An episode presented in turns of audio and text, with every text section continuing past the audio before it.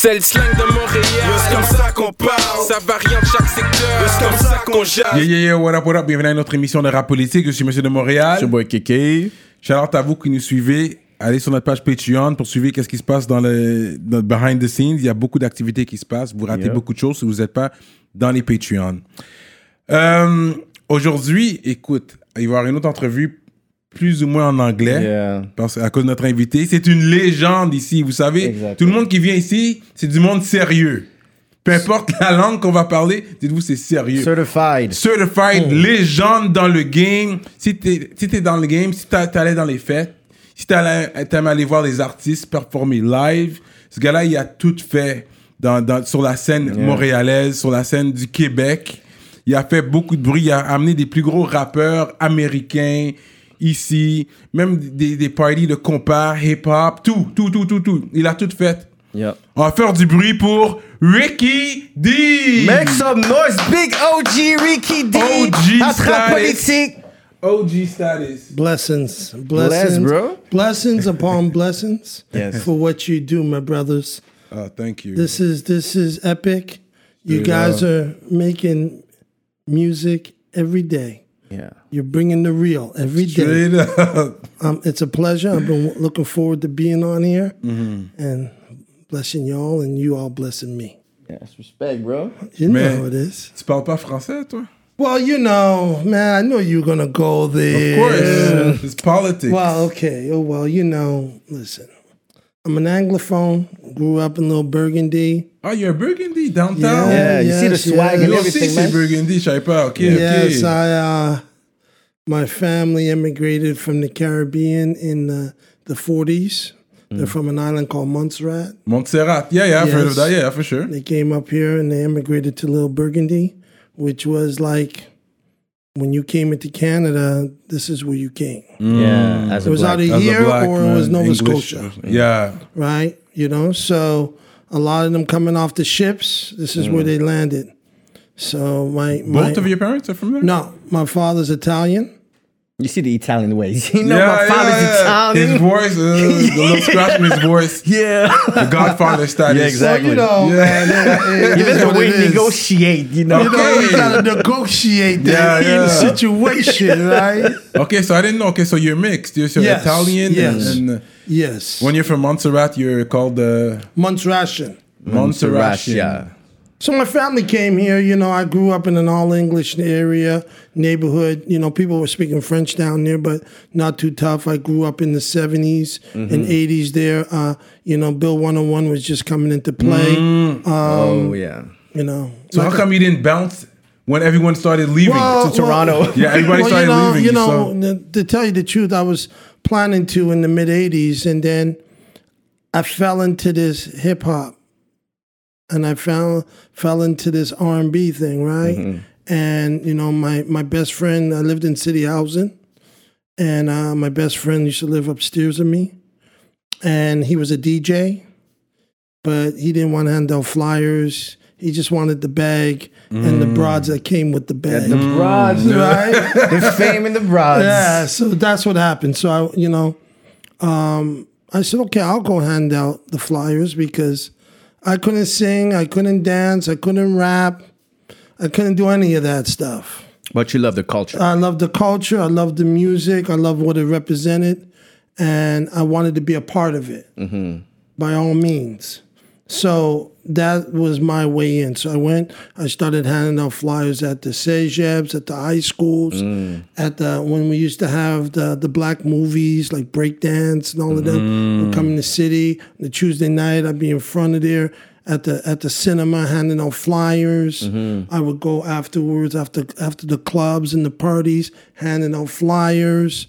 So I was constantly on my grind, just you know, mm-hmm. putting my name in the game, letting people know who I was.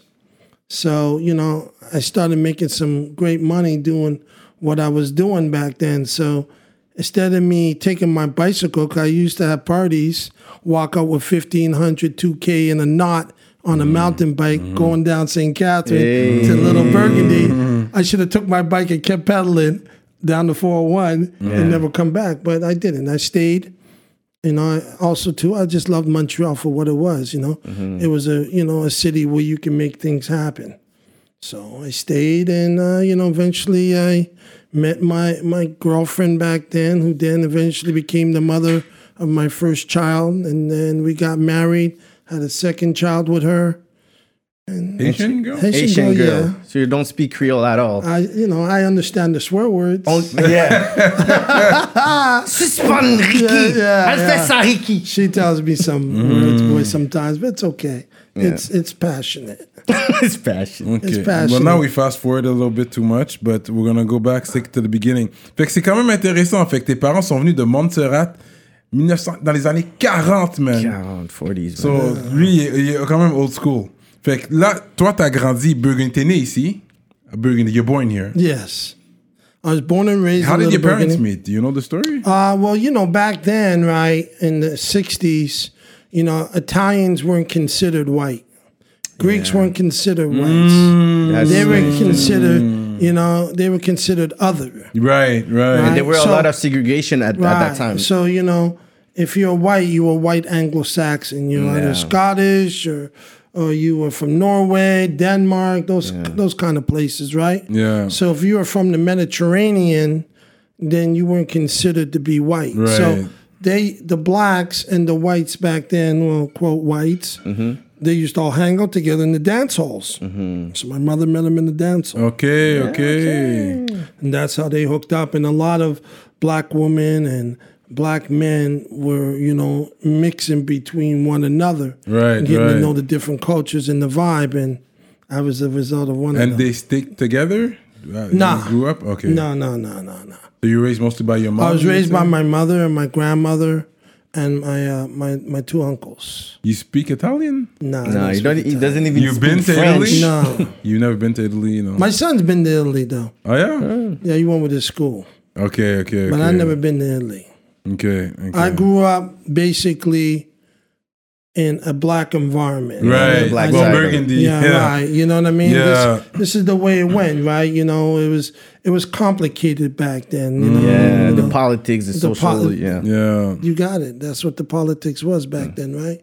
You know, they didn't want to get too close, but then they wanted to be in close. You see Yeah. what I mean? Yeah. That's how it went. So, you know, it's, it is what it is. And you went to English school your whole life? I went to English school all my whole life. I remember the first time I met a, a Haitian person was like about 75, 76. I was a young kid.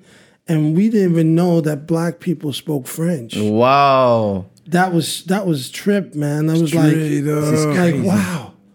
This this this French woman, she was our French teacher. Her name was Miss Ferdinand. I even remember. Ferdinand. And and she Ferdinand. and she was, she- and we were like, wow, she speaks French. So well. Yeah. That's crazy. Where the hell she come from? We were shocked, you know what I mean? So that's that was the beginning of the introduction of that. But then you know my my my uh, my aptitude in order to understand the language, to hear it, it, was very complicated for me. Couldn't I couldn't click it, you know? Yeah. Some languages come easy to people. Mm. Some languages don't, no matter how much they try. And I was mm. just one of those guys that fell in the crack. Mm. But I didn't let that stop me from doing what I needed to do. And you know what? In a way, it was kind of, I wouldn't say a blessing, but it motivated me more, Okay. right? Because now it's like if you're playing sports and your left hand is not as good as your right hand, right? You're going to work hard to make it both work for Yeah. you. That right hand's going to be super strong. Yeah, yeah, yeah. So that's what ended up happening. I just had to work a little harder than say, you know, the average black guy who did speak French and English. Mm. Avant qu'on continue, il faut que je vous parle de notre nouveau sponsor, l'atelier Atelier duo de chef, situé dans l'est de Montréal. Yup. Cuisine urbaine, man. Mac Philly, mac and cheese, salade crevette, crevettes grillées, poutine au griot. Donc, si vous avez faim, allez sur le site web duodechef.com. Commandez en ligne maintenant sur toutes les plateformes. Utilisez le code promotionnel RAPOLITIQUE et vous allez avoir un rabais sur votre commande. Vous allez bien manger. So, what high school did you go to? I went to Westmount High. I, I I actually went to school with uh, Kamala Harris. Oh yeah, at the same time. No, uh, sh- I was in grade seven. She was in grade 11. okay. But I Okay. was in the same class as her younger sister, Maya. Real. I know I know her very, Very well. well. We used to talk all the time on the phone. I used to call call the house and everything when we were going to school. Yeah, yeah. Yeah. Okay. So I went to Westmount High and she went there and then after they left and they went back to the, The States. States, yeah. Once they both graduated out of out of uh, high school. Okay. Okay, that's cool. So yeah. you knew her. so I went to Westmont Westmount High and uh, and then uh, I left there in grade 10 went to LaSalle High, Protestant. These are Protestant schools, Yeah, Protestant. Uh, and um, I was there for auto mechanics. And then I realized I don't like to get my hands dirty. so I was like, yo, this shit got to go. So then they put me in some classes. I ended up failing a year because of that, you know, because, you know, so that hold me back a year. And then I continued in school. then I went back to Westmount and finished off my education there. Then I went to Dawson. Then I went to McGill. And Okay, so you did the school route. I did You my thing. I well, got my degree, got all the Oh, stuff. bachelor's and everything. Yeah, bachelor's of art in geography and a minor in marketing. Okay. 91. Yeah, I finished in Okay. 91. Okay. So, Get you know, 91. 91. 91. I was like five or something like that. It's okay. There's nothing wrong with that. You'll be old one day. Yeah, I will. And you'll look back and you'll look at your era and say, man, Yeah, real talk. But this is history. This is where we like to get the, yeah, you know, document everything. absolutely. This is your biography right now. Why not? So, and what does the D stand for for Ricky D? it stands for Daley. Ricky Mm, That's the last name? Okay. D A L E Y. That's from Mont Montserrat. Montserrat. You know, but because we're West Indians, so we know the islands. But it's, I understand. Not everyone knows this. I island. never heard A about lot it of- before. I know. No, till never today, heard, No, no, yo, no. when you go to the, when you go to the jump up, you're always gonna see their flag. You guys are always Yeah. present. You know, they're Not always there. really. Not a lot. There's always a little Not click. really. We're like, what's that flag? No, yeah, It's always we're that. like what's that flag? you know. But that's okay because what happened with the island is that in 1984 they had an eruption and the, the island erupted. There's a volcano, active volcano, to this day. Hmm. So it wasn't one of those islands that became touristic, right? Where everybody was pushing it, go to the beaches. You never heard about it because half of the island is full with lava. So hmm. the majority of the people left Right. and you know some stayed like my family's land is under lava so you know that's done Okay. Okay. unless i won't come back a thousand years from now Yeah. Yeah. Yeah. to try to claim it it's hmm. over I didn't know that story though. Yeah. Okay. Okay. So you've been there? nah Yeah. nah i never been there Me, I, I thought it's because they probably had money. Because usually when you you don't hear too much of an island, is because usually they're good, they're doing well. no they were doing okay but you know they still get you know some kind of action but But they're independent. They don't No. belong to no one. no they're they're british protectorate C'est ça. C'est they're ça. still part of britain yeah. from there you can go to britain No. uh, yeah you have a passport. passport no no i don't think any You passport don't need a passport. Yeah. no i don't think so Okay. Yeah, that makes sense. Is it a big population or? is- No, I don't No, it's No, it's not No. even. It's small. The small country on the map. There's not too many people coming out of there. The only one you can say that you might know is PK Subban. Oh, for real? Yeah, his mother's Montserratian. Mm. His father's Jamaican. Right. Right. Yeah, that's that's about the most famous, Famous ones. international Damn. person to come out of that island that I know of. Maybe Right. there's others, Right. but that's definitely one of the key ones. That's very interesting. So you started doing parties when you met the DJ. I think this is interesting, and it's, of course you need a DJ to throw a party. Yeah.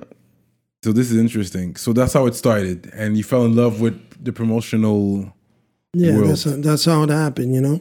But who would who are your who are your OGs in the promotional world? Is it the Filipinos? Oh, is it Nah, Filipinos, man. they were there after you? Nah, man, Filipinos. No, man. Filipinos. Like the Romero, Romero and them. and- Romero. Romero, he was an oddity because, you know, he's mixed with Filipino and he does have some black blood in him because he's from Guyana. He's Okay. Guyanese. So there is uh, there's there's there's there's a sliver of black blood in him. Okay, okay, from, okay. From Guyana, right? He's Guyanese. Um, but no, man, The um, Filipinos. no. Back then, it was guys like uh, the Gary T's, Gary T, yeah. and uh, um, the the Keith and Karens, Yeah. and Keith, Keith and and Karen. Karen. Yeah, we're gonna talk about that. Keith and Karen, and uh, the the the Yeah, Fitz and in peace. Fabians, and these these were the guys. Shout out! I was at Fabian's house the other day, and I told him I was interviewing you. Actually, Oh wow, yeah. you Fa- know Fabian? I know Fabian, bro. Incredible. I yeah, yeah, I go eat there sometimes. He's in my neighborhood because I moved out far west now. Not too many West Indians, so we all we all like connect, you know. Okay. And- yeah, yeah. Because I know you were around his time, Fitz and Fabian, Yeah, Babyface. yeah. Actually, Oh, there's Fitz and Fabian and Babyface. Face is two different people. Okay, that's it. I'm talking about Babyface Fabian.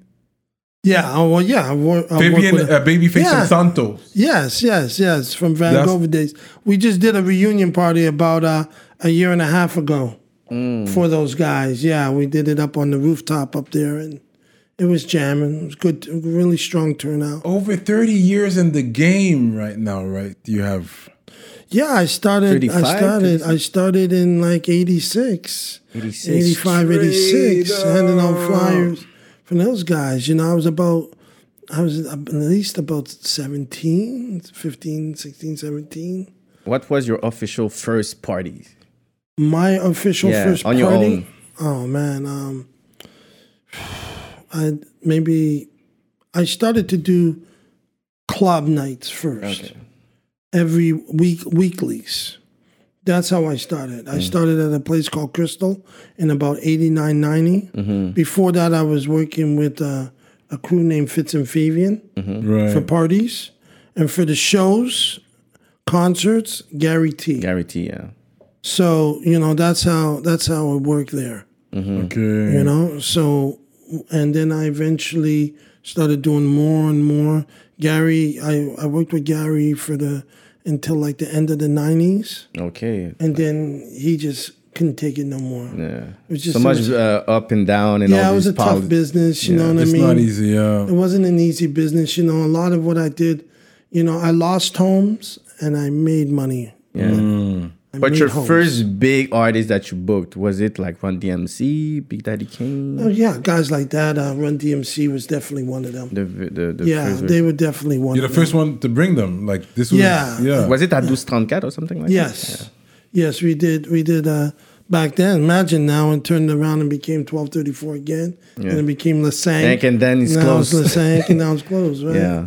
but that's just the reality. You know, nightclubs have evolved, right? And people are just not into them as much as they used to be. Mm. And you know, a lot of too, right? There was so polit- there was so much politics, So much politics, so man. much racism and discrimination. A lot of racism. You know what I mean? Like it was, it was tough. You know, like when we, when I first started doing parties downtown with Fitz and Fabian, we were the first black promoters to start doing parties downtown.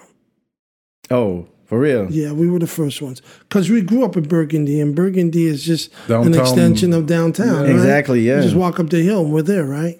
So it was a natural thing for us to go downtown.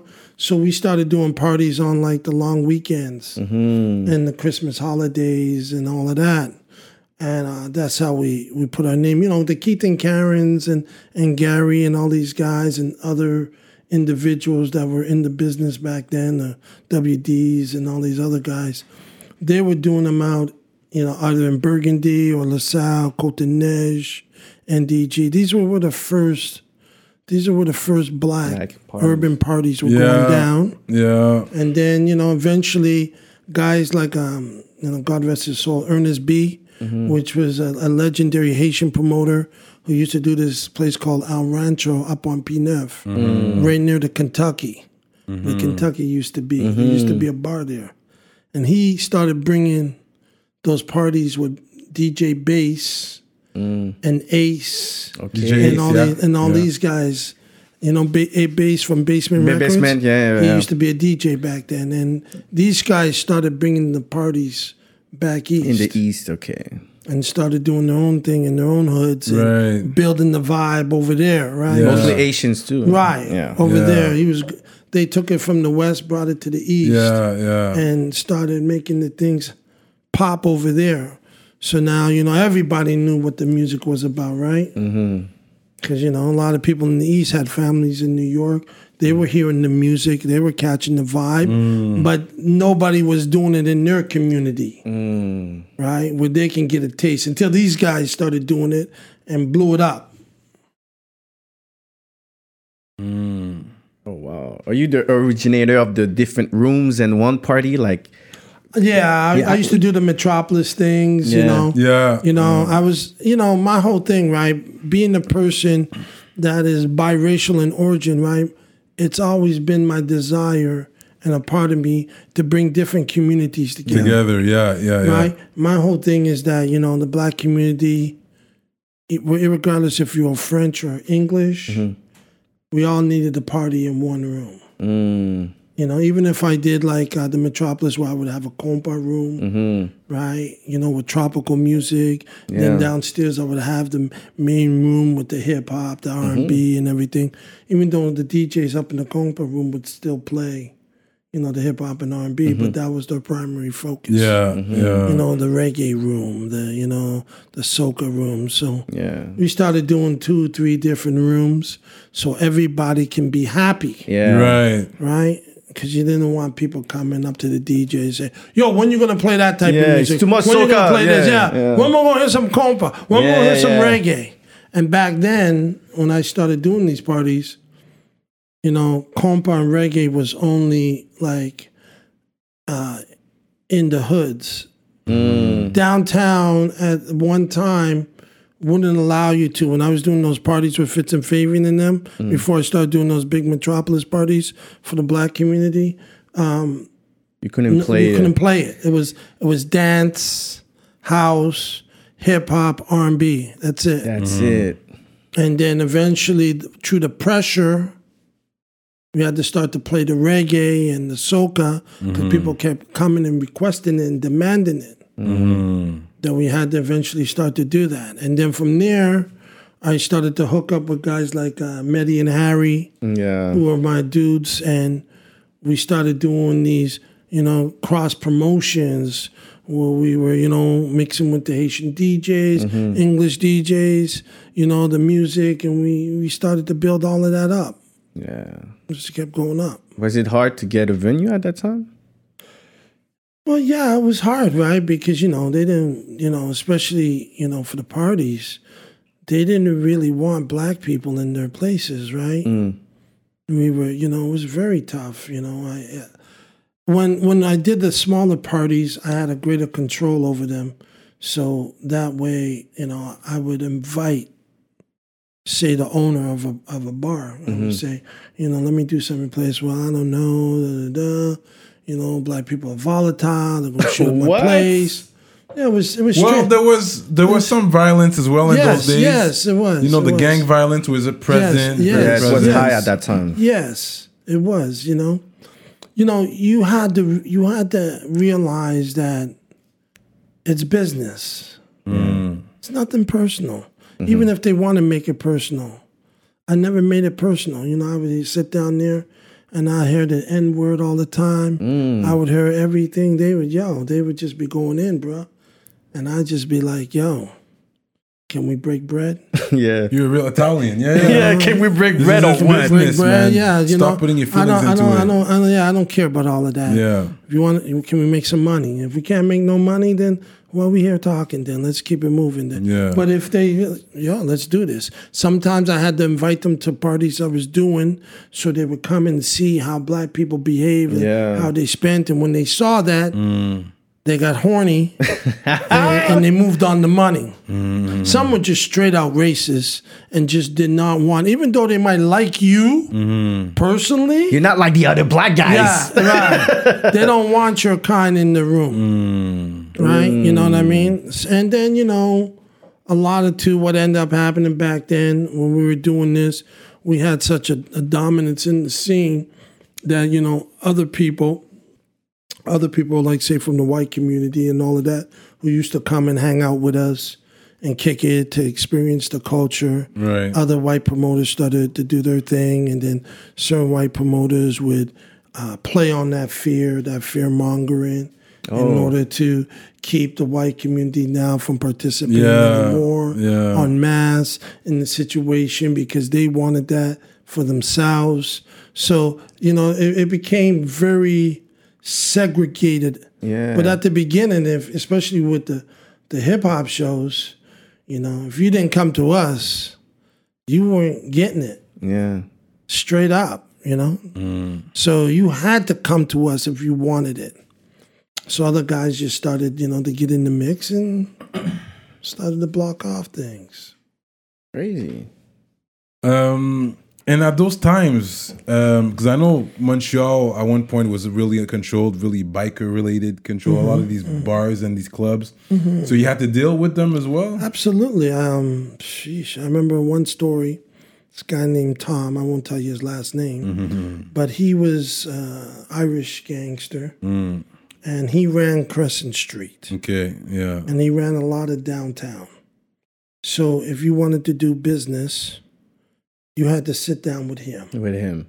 So I sat down with him and um, two other guys that uh, I still do business with. Not not uh, not Malik, but another guy. And uh, so we're in, it was you know we go to go in the room. They frisk us down, you know, and everything. Awesome. Yeah, yeah, yeah. yeah. Serious shit. Of course. serious shit. So then we sit down. We're waiting for him to come in the room. He comes in the room. He puts his nine millimeter on the table. straight up. Right, and then he starts saying, you know, nigga this, nigga that. Why I want to fuck with you niggas? What, you- what you niggas gonna do for me, nigga? that?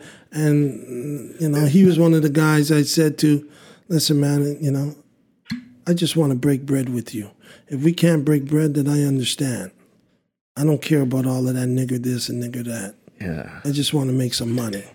So he respected that Yeah. because you know most black people get up to, ah, yeah, yeah, Yeah. Yeah, yeah. He wanted you to flip. Yeah, he was trying to test you. was a trying bit. to test Yo, you. So what you Right, and gonna I do, little wasn't- I nigga? wasn't Yeah. going for that. I was like, yo, I'm on my paper.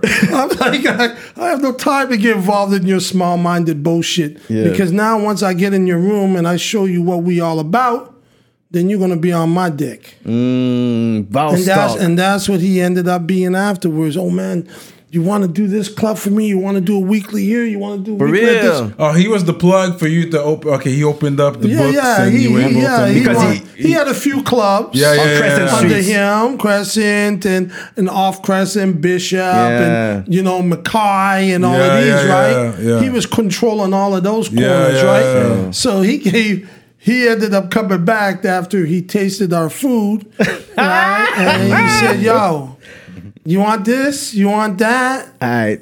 And that's how I became the guy. Yeah. That's how you became the guy. You Yeah. had, the You had plug, access to the big, big, big clubs. because they Yeah. were at that controlled these clubs. Of course, Yeah. and you know, and, and I was, you know, and I was a businessman at the end of the day, right? Yeah. And, and I didn't get caught up in the racial politics that they, you know Yeah. what I mean? Like fuck all of that. Let's, you know, Let's do I money. mean, let's let's make some money. Right? This is what it's about, right? It ain't about all of that. Now it'll be about that if there ain't nobody in the room, mm. yeah, right? Yeah, They'll be the first one to call you out, right? yeah, yeah. But they ain't gonna call you out if you're making the coin. Yeah. or they ain't gonna call you out to your face. They say those goddamn niggas. I don't like them, but the money's good. Yeah, yeah. You know what I mean? That's my favorite nigga. Yeah, you know what I mean? I was like, so that's what that's what happened, man. Straight up. This is And you know what's funny is in those days you couldn't go to clubs wearing jeans. yeah, you Remember, couldn't- you couldn't wear running shoes. you couldn't wear jeans, jeans. cap, nothing. You know, you know the funniest thing about this, right? And I say this to some people, is that some of the worst at that bullshit weren't even white people. Mm. No it way, Was, it was it was it was other ethnics. For real, The East Indians, mm-hmm. the Iranians, for real. the Armenians, mm-hmm. the Vietnamese, the Chinese.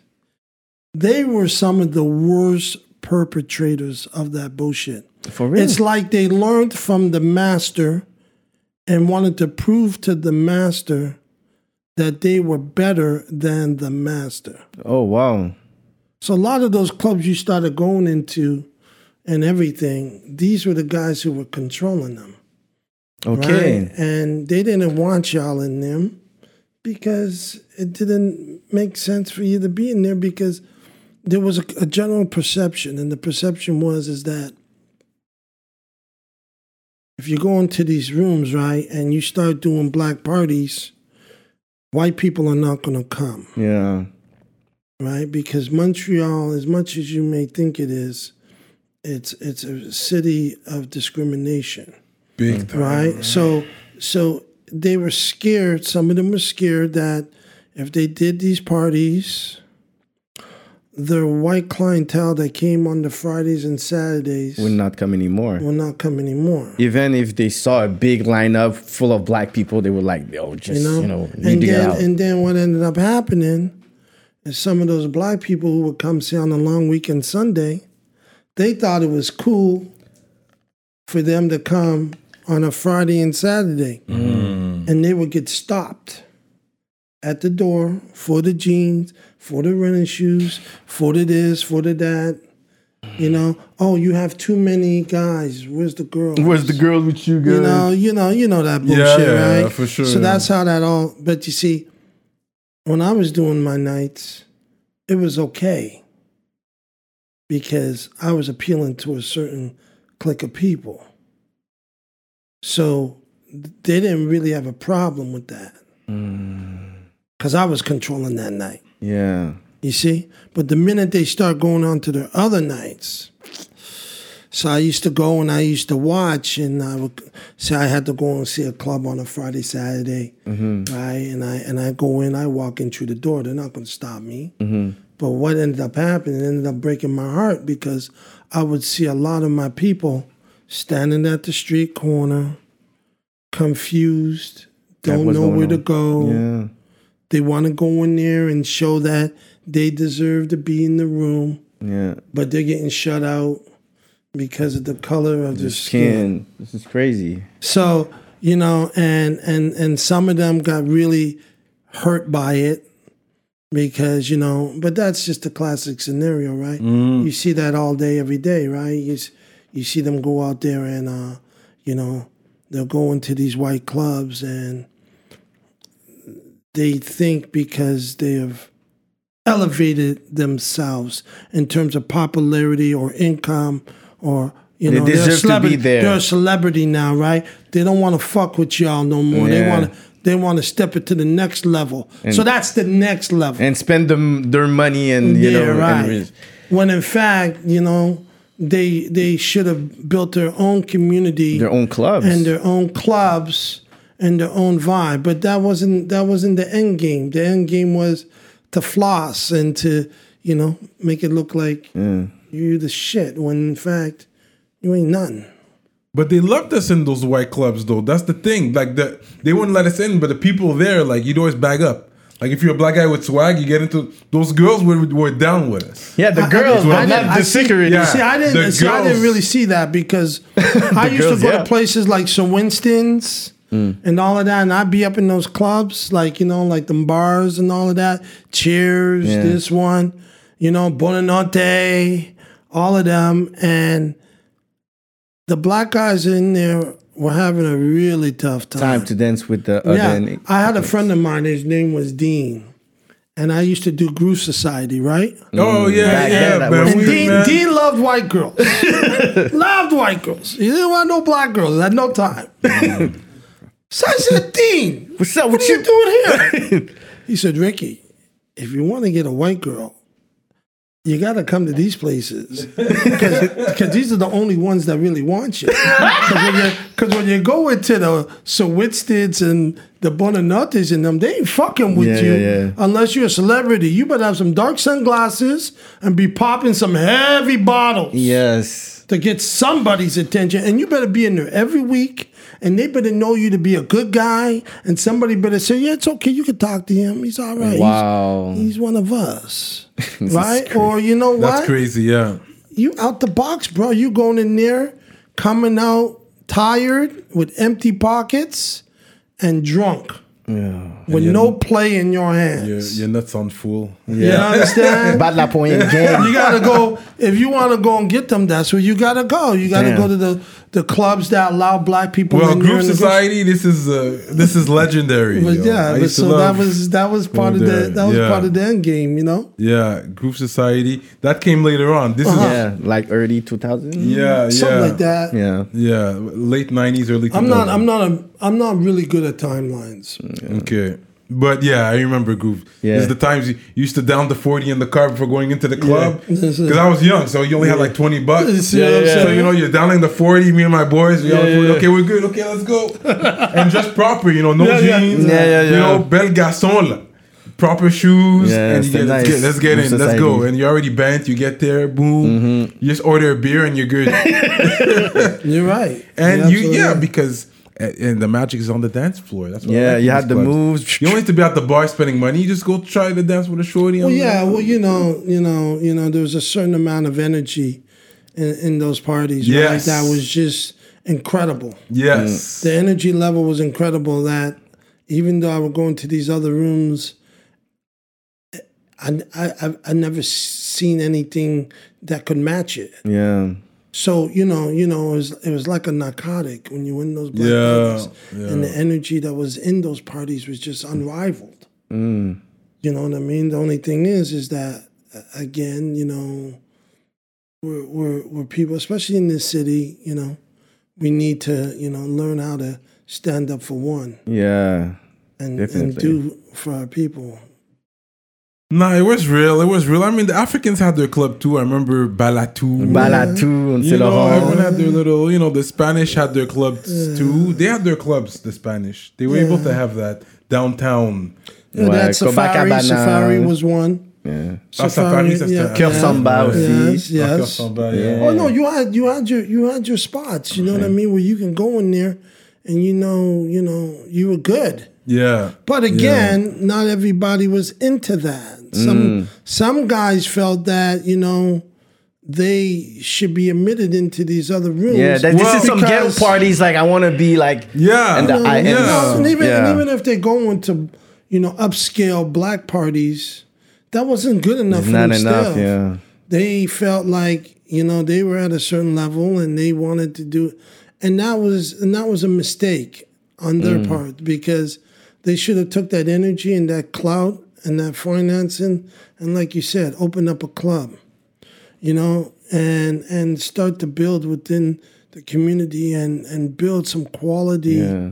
events and shows and parties in order to get it going But it's a hard business, clubs. Like they last, yes, but the, the place itself lasts, but the name of the club it changes often. Like they'll change it because because they change they change promoters, is it change owners? Some, sometimes it's rebranding also. Yeah. like what happened to Groove Society? This was a big one. Well, it, it had its moment, like everything, right? Everybody, you know, you you know, it's very hard to stay at the top of your game Or like 15 years, mm. 20 You know years. what I mean? They mm. they had a great run. They were in mm-hmm. the '90s, you know, mm. doing their thing. They they evolved to the time that when me and Gary T got in that place, they were on their their fucking knees, and we were like the last run. When you see a white club start to do things with black people on a regular, It means it's because he's not going too well. No, they're, they're on their way out. and Now they're just trying to cash oh, it oh, out. that's so disrespectful for They're us. just trying to cash it out. Yeah, well, you see it. You see it all day. yeah. You know what I Well, mean? no, I think it changed today. It's not the same. Well, there's not many clubs anymore. Well, I mean, even pre, Exactly. I'm talking about pre-COVID and even post-COVID. No. There was only now there was only one, and it's that one that was in the news uh, not too long ago. what? Uh, Terrasse Bon Secours? Terrasse Bon Secours. Yeah, but you cannot was the rent the that was Terrasse Bon really- Secours just to do something. That was really on the news. But in general, I find now now the clubs they've been okay with that. You know, a confessionnal that was my spot that I used to go to, and I never had issues.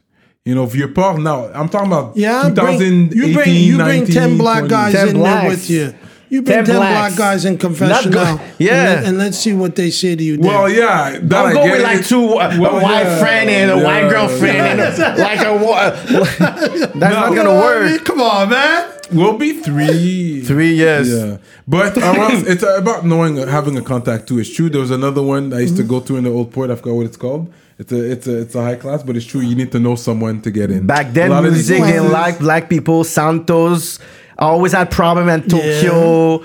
Uh, New City Gas, all these But I was places. one places come- that I knew someone. I had a contact Well, somehow. and, and, I'm and, one of and- those. and- and, you know, and why do you need? That's to true. have Why that? do you need to have Why that? do you need It's to true. go and suck their balls to get into a place when you walk in with bank? It's one thing when you were a kid and you had no money. You went to the black parties. We took you in. We loved you. We gave you hugs. If you if you rumbled and you fight, we still gave you hugs because you're a part of us. You go in the Buona Notte and the Italians be fighting in the Arabs, right? You don't see them, you know, kicking them out and saying Yeah. we don't want them. Well, But you don't see that, right? Mm. You know, because they Yeah. take their own And, yeah. and they and they hug them. Just you know come- they you- got yeah, like, problems. come down, yeah. yeah, they work it out. It's possible. You know what? You're making a good point.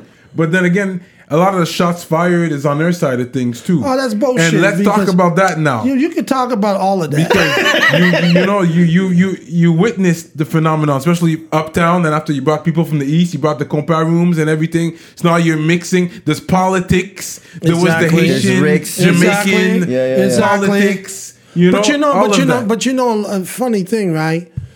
And I'm I'm gonna tell you, it's gonna sound bizarre. There was maybe once or twice in the history of the mixing that you had real problems between the two communities. Mm-hmm. You know, a lot of times the problems would come from either Jamaicans fighting with other Jamaicans or Haitians fighting with, other, Haitians. You know, and if like say for example, right, and I had to learn this the hard way. Say you're a promoter. Mm-hmm. Your clique is from this community, from this corner yeah. you're Haitian. You're from mm, another yeah. clique. Yeah. So you're from the West Island. You're dealing with the Rough Riders. You're from you're from the East End. You're mm-hmm. dealing with the Bogar or Yeah, whatever. the real- right, real right, right. So mm. now. C'est le gros bail. Me, I didn't fucking know all of that. I'm from Like, Little yo, Burgundy. Haitians, I don't fucking know all of that Yeah, politics. yeah, yeah, yeah. Right? Yeah. So I'm fucking with you. I'm fucking with Yeah. you. You two are cool. Y'all don't got no beef. but the people you're bringing, people- Ah, and Now that's it gets that's- tricky. So now you started to realize, There's okay, politics well now. I'll fuck with you at a party, and I'll fuck with you you at at another party, other party, yeah. and that's when everything started to calm down. That's when Yeah. everything started to calm down Yeah. because now You got to, you had you, to can- learn. you got to know who you fucking with. You just You can't. have to know. You just can't go Yeah. in and and and work with this guy and not know this guy. But that takes an education, and sometimes in education, you get spanked. wow. You gotta get spanked, crazy. right? So you know you end up having problems. But you know the funniest thing about it is that, and you'd be amazed on on some real talk. Say there being some issues in the parties I'm doing with the promoters I have with the the shit that's going down, right? The minute the guys who were perpetrating would see me, they would stop. They would, they would, they would have respect for you. Exactly. Because they know now I would know who the fuck they are. Yeah, So they wouldn't, they would calm down. yeah, yeah. If I didn't see them, They would trip. that's it. It was, it was on, right? But eventually, you know, that's just people. that was bad for business. Let's be real now. that was bad for business, but that, but you know what? White people had problems Yeah, too. Yeah, they fight at uh, Foufoune Electric. They had Yeah, fight yo. every weekend, White every people, weekend. You know, Italians were pulling out guns at La Action up in up in Saint Leonard, up on up on uh, Lacordaire and and uh, and Cremenzy, right at the corner. Used to be there used to be a hotel, a motel there. Mm. I don't know if it's be, before you guys' time. Wait, Crémazie? Cremenzy and and a lot of there on the other side. Yeah, yeah, yeah, I know, yeah, turn- it burned down, they rebuilt it, Okay, and- well, you, yeah. well, it used to be called L'Action Yeah, yeah, yeah. okay, yeah. and, and it was a very well known bar club More in like that Jarry, area. uh, right. Lacordaire. Yeah, It was up around that area. And, you know, they had their problems. Yeah. Anytime you take liquor and you put it with weed in a close confines, things uh, can go off with a large amount of people, and not everybody knows Not enough everybody. women. Not enough women, you know what I mean? Yeah. Too much, Guys. too much niggas around. You know what I mean? Start, yeah, and you started, you know, you started doing it like that. So, you know, it it, it had its time, but it mm. wasn't to the point eh, eh, that it was every week it was happening. Yeah. And what ended up happening is that we needed to confront it as a community and deal with it. Mm-hmm. Right? But then there was people from outside the community that saw this as an as an opportunity to steal. Yeah, to take the juice and just, you know what? To steal. Mm-hmm. Mm. Right? To take a guy like you who now might have second guess going to one of those and bring you over there. They weren't going to take many of you. Mm. Then they would take the culture, they would take the music, they would go over there and they would do their thing. Yeah. right? And then they would say, but we don't want you in that room. It's right? crazy. So now, what you're supposed to do, if your house is a mess, you're supposed to clean up your house. Yeah. And that's what we needed to do. And eventually we did it. But did you sit down with gang leaders, the the Yeah. heads? Of, Every time. Yeah. Every time. I remember having a, a meeting with them, right? Because certain guys wanted to lean on me Oh. and wanted to extort me. Oh wow. Mm. And I sat down with them and their members, and these were big, big guys, big guys, okay? Mm. We sat at the VIP restaurant, and they had their guys outside in the front. Everybody got frisked to go into there. There was nobody else in the place up. with us. Yeah, yeah, yeah, yeah. Yeah, I had to sit with my back to the door while they sat with their back, with their faces to the door. I mean, serious stuff. And then there was there was a big time guy, big time guy, mm-hmm. Haitian guy, mm-hmm. Who I was close to, but they all didn't know that I was close to him. Oh. And I said to him, "So you want me to pay? I'm an OG, and I'm going to pay you." I said, "Why am I paying you for what? I'm a main man down here. Mm-hmm. I'm not paying you." And he said, "Okay, Ricky, it's okay." I said, "You guys are calling me to this meeting." With my people, my people were fucking shitting themselves. Yeah. They were scared. They were terrified. They were like, okay, no, you have They to were pay. terrified, you know. They were sitting up there, and I'm like, no, I shouldn't have to pay you. I'm a made man, Mm-hmm. and that was it. And we, you know, we ate food. We talked about the good old days. It was it was to- one it was like One of red them. and blue or just one of them or it was above them. Okay. Oh yeah. It wasn't red. It wasn't blue. It wasn't east. It wasn't west. was above. above them. Ça veut tout dire. I'm, I was dealing with made men Okay. The boss is boss. controlled all of that. Okay, okay, okay, okay. But because they used to come and fucking my shit back in the 80s, they were one of the few guys who were coming from the East, come down and hang out with us. They knew us. They, we were cool with them. We all broke bread together, did parties and all of that. They were like, no, not him. Not him. And that was it. After that, I never had a problem. Never had a problem from nobody. And if I did, I just made a phone call and it was done. It was done. Yeah. Yeah, they just left me alone. It's not an easy business, man. You no, need you gotta, contacts, you have need to. people that are gonna back you up. Yeah, you gotta be able to stand up to the situation. Mm. You got to. If you, you know, you you're not, you don't be disrespectful. You talk to them Yeah. politely. You express yourself without being rude and arrogant. And you know what? They'll understand you. Because they're mm. still customers, you know, at the end of Yeah, the day. and then so- at the end of the day, they know what you're doing. They know what you mean to the community. They don't want to shut you down. They're just trying to see if they could take something from your pocket. But if they see they can't take nothing from your pocket, They will. then most time they'll leave you alone. Especially if they know that you're somebody that they shouldn't have to fuck with. You know, you can't go lean on McDonald's. Mm. exactly. C'est vrai, là. You can't lean on no Burger King. Why you gonna come fucking lean on me? Yeah. Don't lean on them motherfuckers. Leave me the fuck alone. Let me go get my paper, man. You know what I mean? I've been out here too long, brother.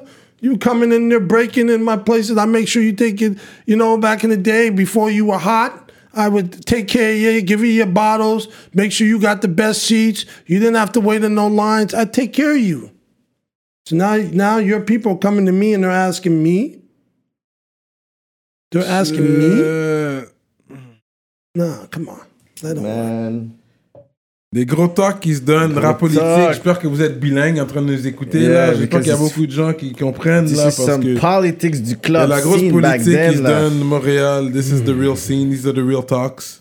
Uh, wow, but how did you connect with Malik Shaheed? With uh, Oh man, well, me and Malik, we go back. I know Malik since he was a, a kid. He's not my age. okay. So if you're asking that, he ain't my age. He's not close to my age.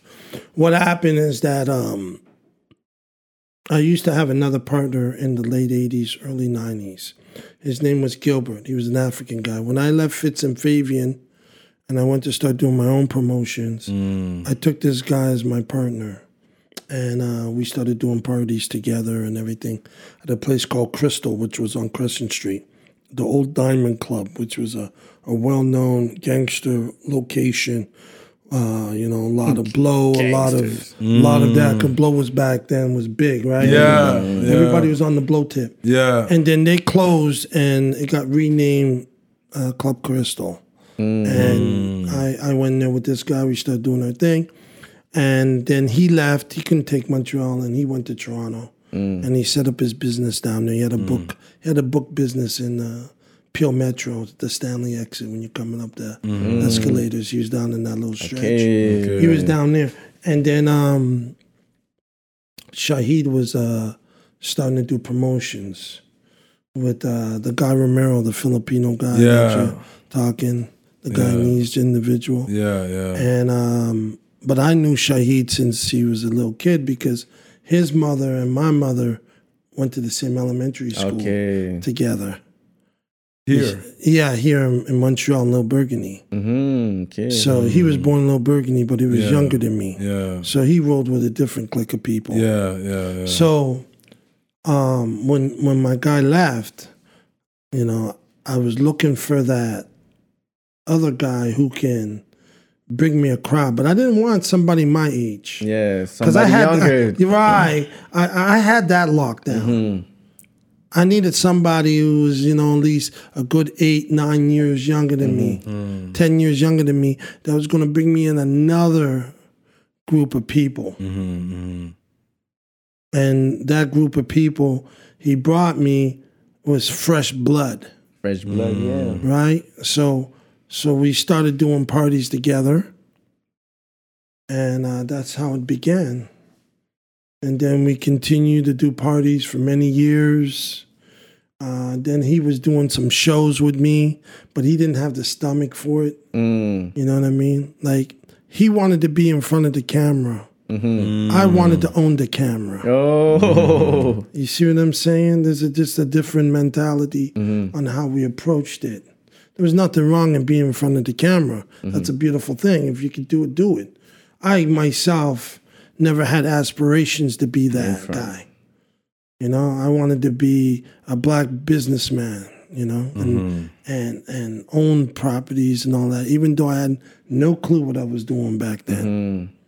Mm. You know, actually, it's funny. My wife was the one who schooled me on home ownership, and Oh yeah. yeah, it was my wife. You know what I mean? That time, remember, I grew up in city housing.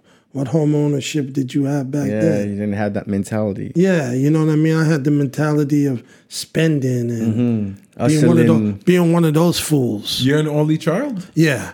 Yeah.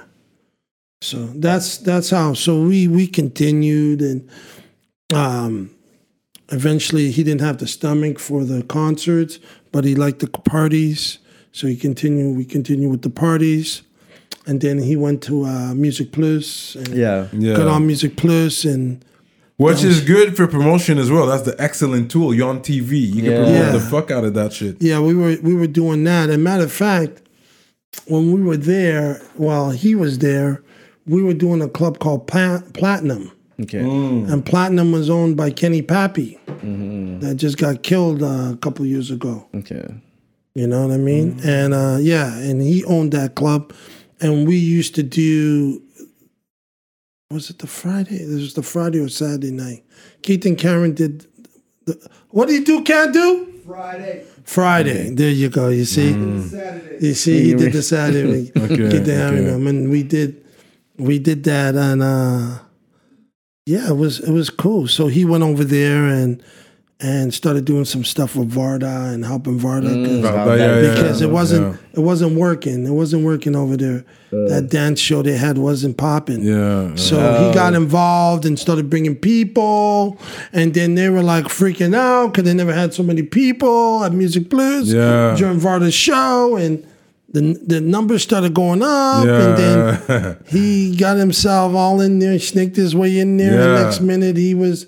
He doing the hip, it, he was doing the hip hop show. Yeah, he hustled it. for yeah, yeah. He was that was that was just plain straight up hustle and desire. Yeah, Yeah. yeah, he did this thing. You know, some people say you know he shouldn't have been that guy, but you know at the end of he the doesn't day, speak French. You know, but you know what? He spoke. He- He, spoke enough of Black Anglophone. He had oh. two negatives for him, and. So he that made it. that tells you respect. that The drive tells that he you the, had. the grind. the grind. Yeah, right? a black Anglophone, and he had the top. Everybody loved him, man. Yeah. You know what I mean? So he he put his name in the game, and that I give him the utmost respect Yeah, for that. for that, yeah. But I wasn't, you know, into that. That Mm. wasn't my my bag. My bag was, you know, doing shows, doing parties, and then I got into the, you know, building, uh, working with people like Vibes and Sports Fever, and, Mm-hmm. you know, building their brand, City Styles. I was, Yeah. I was Yeah, you the were first- there, right? I was the first promoter to go into City Styles and start doing promotion when they're on Cross Stanley Street. promotion. Yeah, we used to use their place to sell tickets, yeah, exactly, mm. exactly. right? When they're on Stanley Street, and They would take there- five bucks sometimes. When internet No, was no, not not with me. They No, didn't take no? anything okay, with okay, me Okay, okay, because you know I was an OG. I was the first, Yeah. right? The first usually doesn't get tapped. And it tracks. and it, yeah, it yeah, attracts yeah, true. It clientele. attracts All the fishes, all the fishes Yeah. afterwards are the ones Yeah. who get. They're the ones who get filleted. You know what I mean? yeah. It wasn't me getting filleted at that time. talk, I was. yeah. I was like, you know, you know, you ain't touching that. You ain't putting the two dollars on my ticket. Yeah. You crazy for what? I'm bringing you to action. yeah. You know, no, it can't work like that. You know, he's like, okay, you know, and he did that.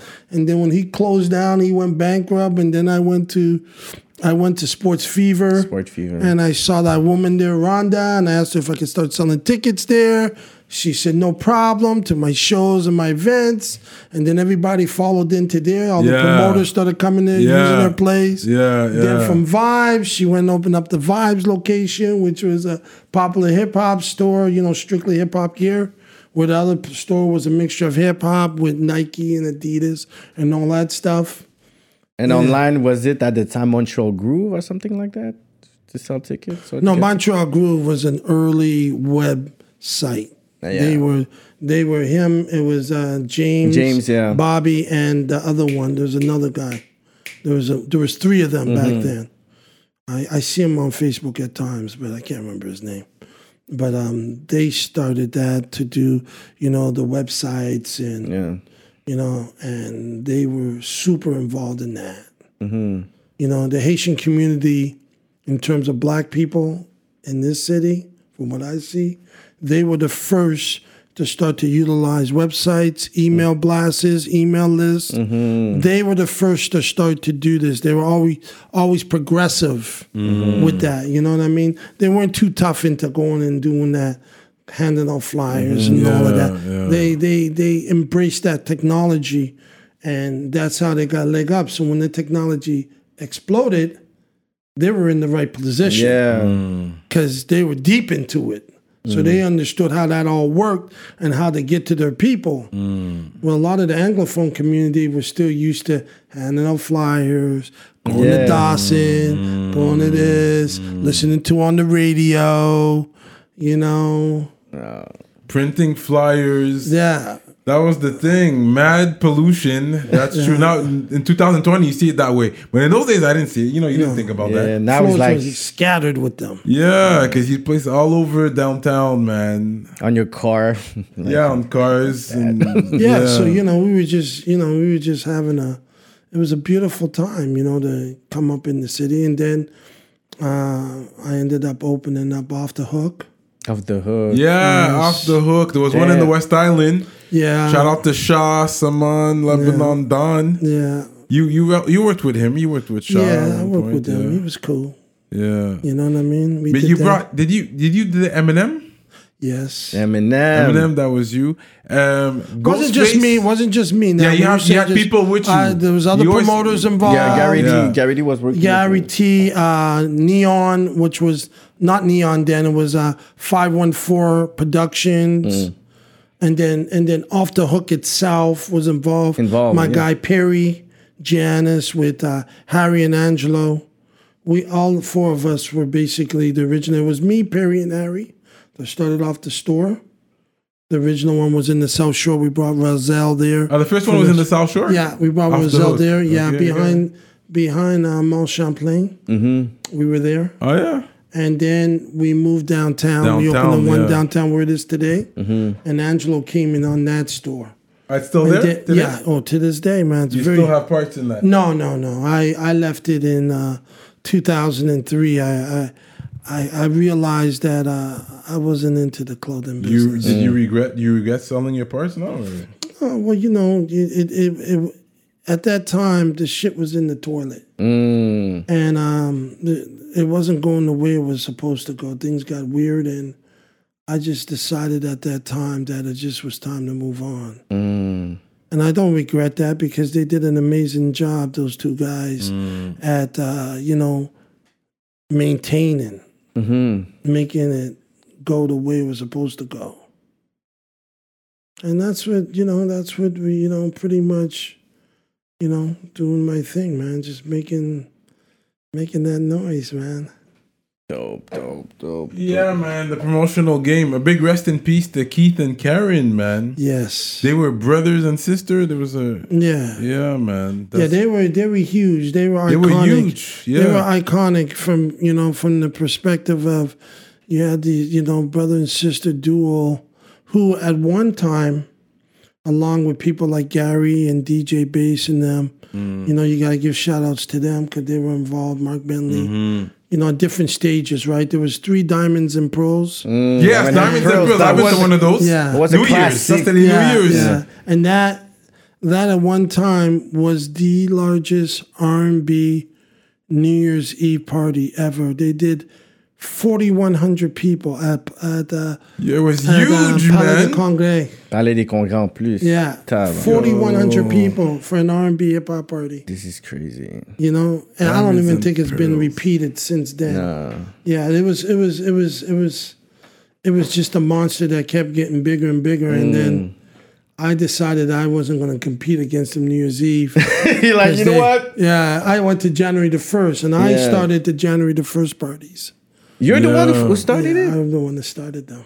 I started them in 94, 93. Okay. Yes, yes, yes. I was the first guy to start doing January the first. I did. I didn't know that. Seven to Club Seven Thirty Seven, and everything was called the day after. Seven Listen, thirty-seven, man. yes. I Listen- so remember that one. It was a rooftop. He took the elevator yeah, to the yeah, top. like Yeah. the neon qui, ouais, c'était oui, man. J'étais à mon bal de finissant là. Yeah. So I started those parties.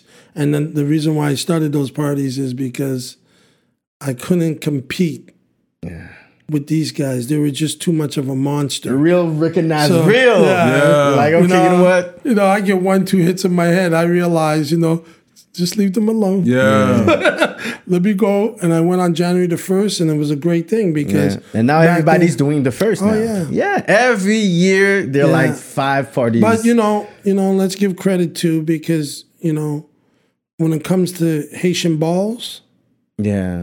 They were they were the first to do January the first. Yeah. Yeah, because I remember going to Ronnie D's uh, Zen D. show in 1990 at the Queen Elizabeth Yeah. Hotel. Five thousand black people in suits and gowns Yeah. Yeah. dancing to a band in a in a in a waltz style. I never seen anything like that. Non, mais brother. des, des affaires de that, that, balles. that's what that's what blew me up, and I fell in love with Haitian music. Usually, yeah, and then yeah. I, I Nice vibe. I started- Nice vibe, It was crazy, bro. It was it was crazy. To this day, I'm there might be one or two English guy in those things, and I'm one of them. Yeah. And and, and you know, and I'm a big fan because when I went to that, it was incredible. Imagine seeing five thousand black people. But it's a And different dress, vibe, suit, yeah. Everybody's down, yeah, making moves. Everybody's making moves. They were, you know, it was it was beautiful. It was a beautiful thing. And I remember I went with this Haitian girl. Her name was Karen, and she went to McGill with me, and and she kind of took me to that, right? And I was like, damn, this shit is crazy. And you said it was Zen? The, the It was concept Zen. Oh, I Zen. remember to this Cavé, day. le groupe, là. It was mm. it was you know it was a it was a it was incredible Mm. the energy and the vibe and just how different it was. Mm. Not a vibe. You know what I'm saying? From what you were used to seeing. Yeah. Where you gonna see five thousand black people dressing up in suits and gowns other than New Year's Eve? Yeah, You know what I mean? I saw that on January the first. yeah. Back in 1990, nobody did anything on January the 1st. Mm. So that's where I took my inspiration from when Keith and Karen and them started doing the 31st. They started kicking my ass. Mm. And, you know, and then I said, okay, what am I going to do? So I said, you know, the second is a holiday. Mm-hmm. The first, clubs are closed. Mm-hmm.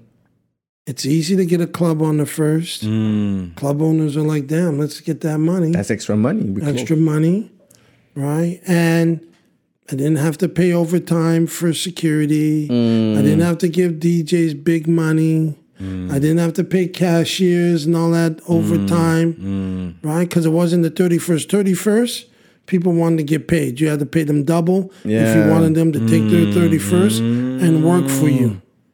But on that day, it was straight, straight everyday business, you know? It was like a regular Friday or Saturday Yeah. or a long weekend.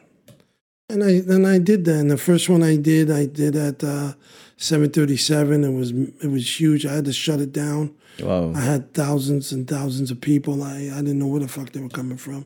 I had to shut it down. Was packed upstairs and yeah, and That's one elevator to get up too. Yeah. yeah, yeah. And so I did that, and uh, you know, we we just we just continued, you know, to keep doing those parties on on on January first. Then I did, you know, different places like the Coquinos and and all these other places. And then I was the first guy to start the 26th of December. 26, the Boxing, Boxing Day Day, parties. Oh, yeah. No way. Yeah, I was Yeah, the first makes guy to start doing them. And what happened? Nobody used to do parties on those days. And and what happened is that um, I knew that the younger generation at that time, people I was growing up with, were in and university. They were on vacation Yeah. right? It wasn't like you're dealing with an older working class who some people work on on the 26th Right. and so forth, right? Especially if it's like a, a Tuesday or Wednesday. So I realized that. So I started to do these parties, Boxing Day parties, on the 26th of December, and they became extremely popular. Mm. Extremely popular, and then other guys started doing them. You know, started doing the old school parties. Mm. I was the first guy to start doing the old school parties. Yeah. Back in, in the late 90s, I started to do those. You know, people weren't thinking about old school parties, but I was around uh, maybe 30 years old or something like that. Mm. And I was like, I wasn't seeing any of my friends anymore.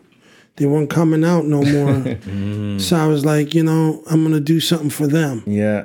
And I didn't give a fuck if it worked or not. Right. Right. And I did it at the Jello Bar, which is, Jello you know, Bar. I did the Jello Bar, yeah. Yeah. And I did that spot, and that was, you know, the those parties were just, you know, they were fly. I've been to one of those. Yeah. yeah. I've been to a lot of your parties. of yeah, course, for of course, sure, of yeah. course, of course. Especially your sister, who was a, Exactly, a big time fan of Dominique. mine. Big fan. yeah. But I was She used telling him that out. before. I used to get into clubs and stuff avant mon âge, before my age, before 18. With fake ID. Mm. no, just I had them with me. I was with a clique of girls. Ah, yes, You it's know, we weren't, we like- weren't too hard on the brothers, man. They were like four They were a little bit You younger. just you okay. You know, if you looked of age, you were getting in. yeah. You know, I wasn't, you know, I wasn't really trying to get, you know, listen, it was tough enough to even have if a party. if you're over yet to have a party and if you're over 18 to get in any club, let alone have you have problems Yeah. coming into mine, you know, but that's the way it worked. I heard a story. Um, Ghostface couldn't cross the border. Was that with you? Yeah. And he wanted. He looked at you like he wanted to. Uh, that was actually that was that was actually Method Man. Method Man. It was Method Man. It was Method Man. We did um, we were doing Method Man, and we were at um, the border at uh, Buffalo, okay. and uh, I was dealing with my my old partner Perry. And uh, Gary had left at that time. He was not doing any more shows really. He was just tired of it, sick of it. Perry is not ICN. No, no, no, no. Okay. Perry, Perry, not not that Perry. Not, Okay, There's you know two Greek about. Perrys. Okay, that's it. Right? Not Good Friday Perry. Okay, Another Perry. His name is Perry Giannis. okay. And how I met him was in 1988. Um, he called William Morris, which is an agency in, in New York that handled hip hop back then. A woman named Cara Lewis, who's iconic in the business. If you ever listen to Paid in Full and all of that, uh, Eric B. Rakim. Yeah, for sure. He, he mentions her name at the beginning Oh, yeah. of the That's record. Okay. Yeah. okay, okay. And uh, she was very iconic. And uh, Mm-hmm. what happened is that we called New York. He was calling New York. We didn't know him. And Cara said, well, why don't y'all just do it together? Mm. And that's how we, You and Perry we got linked up. Perry and, Okay. Okay. and Gary got together. But Gary and Perry were, were friends first. Okay. And then Gary brought me in. Okay. And Okay. You know, it was Gary and Perry because they were the ones making the calls on either Okay, end, okay. not me. So so then he said, "Yo, let's let's." Just I'm join like, us. I don't care. You Go know what I mean? Let's do it. Man. So Yeah. we went and uh, what happened is that Method Man, we got to the border. Um, immigration officer called him into the room, started talking to him, and uh, says, "Well, you know, you and uh, you and Ghostface have a, a criminal record. They pulled up charges on Ghostface for attempted murder. Oh damn! Him and this guy was in the Village Voice and all of that stuff. And they were asking them guys what your charges were, and they were lying about it. So the guy got really frustrated, the immigration officer. So he, so what he did, he proceeded to strip search them, and he and he proceeded to strip search the the bus.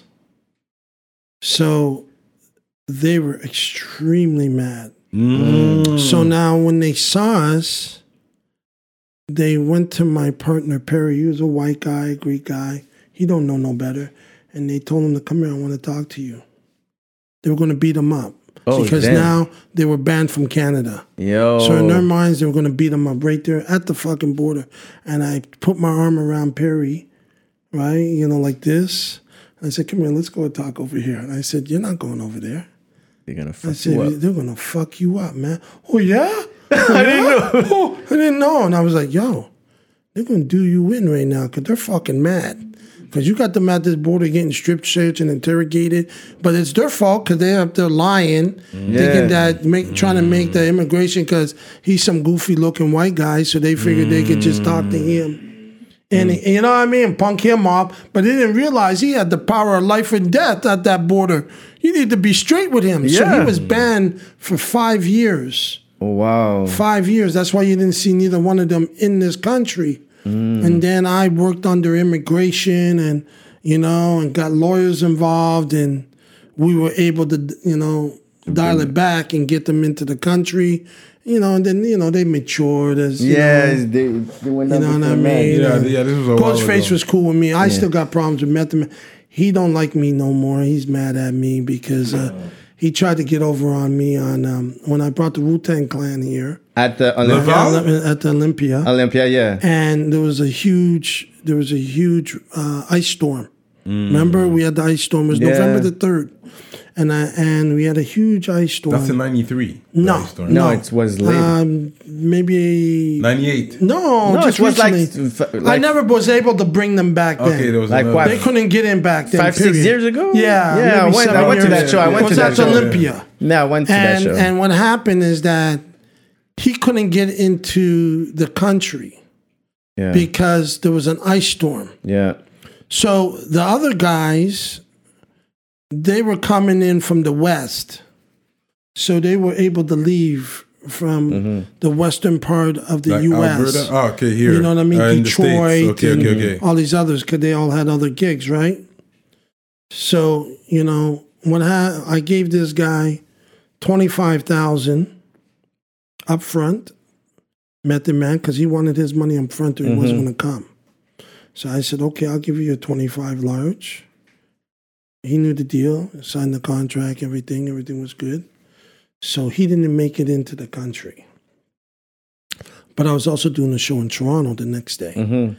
And he made it in for the show in Toronto. Okay, he made it. So now he was mad at me because he wanted me to let the 25K go. And I said, no, you owe me a show Yeah, yeah, yeah.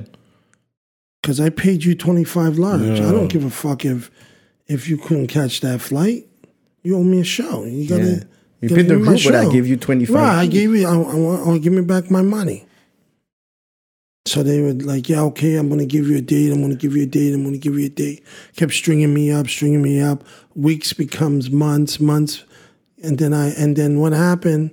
I had an opportunity to get them because what happened is that Redman Yeah. and Redman wanted to come into the country and do some shows. And you did a So Method Man and Redman show. I went to that right, show. Right. And what happened, I did two of them. I did one with the two of them guys, but then I did one before, after that. And then when I did the one after that, um, I worked a deal out with his manager. Mm-hmm. Right. Oh, only and- Method Man that one. I did. I was supposed to. I did Method Man and Redman together, mm-hmm. and then I had the the Wu Tang show, mm-hmm. and then after that, I was going to do Redman alone. But I told Redman, if you want the money that you want, you got to get Redman to come on board. Mm. Method Man to come Man on to board. come on board, yeah. To come on board. So then he said, "Okay, I will make it happen." So they made, they made it happen. Yeah, And then, negotiation. and, then, and then the day of the the day of the show, Method Man came to called me and told me, "You motherfucker, I never uh, I never approved the Method Man and Redman show." I said, "Well, that ain't my problem. Your people did. My people didn't do that." I said, well, "So what do you want to do, man? You want? I'll just go and not give Redman. We'll cancel the show and." Redman won't get his 10. And that's it. Well, Redman wanted his money. And him and Redman were tight. Mm. So he couldn't fuck him up by mm. not doing the show and him not getting his paper, mm. right? Because that, that, you're, you're, you're here now. So he, he cursed me out so badly, I couldn't even go backstage. oh, he didn't I want to see I your just, I, face. he didn't want to see my face. That's how bad it was. And I said, "Fuck it." And I just went, got in my car, went home, and I said, "I'll check my gate in the morning and see how that is." And that was it. So, and then I tried to get him just recently, right, for a show, right? You know what I mean? And I spoke to his manager, and his manager went, "No." That was it. That was They it. Wouldn't, wouldn't say another word, nothing. No. Mm. And this was like fucking f- seven years Yeah. ago, eight years ago. I still remember your face. Yeah.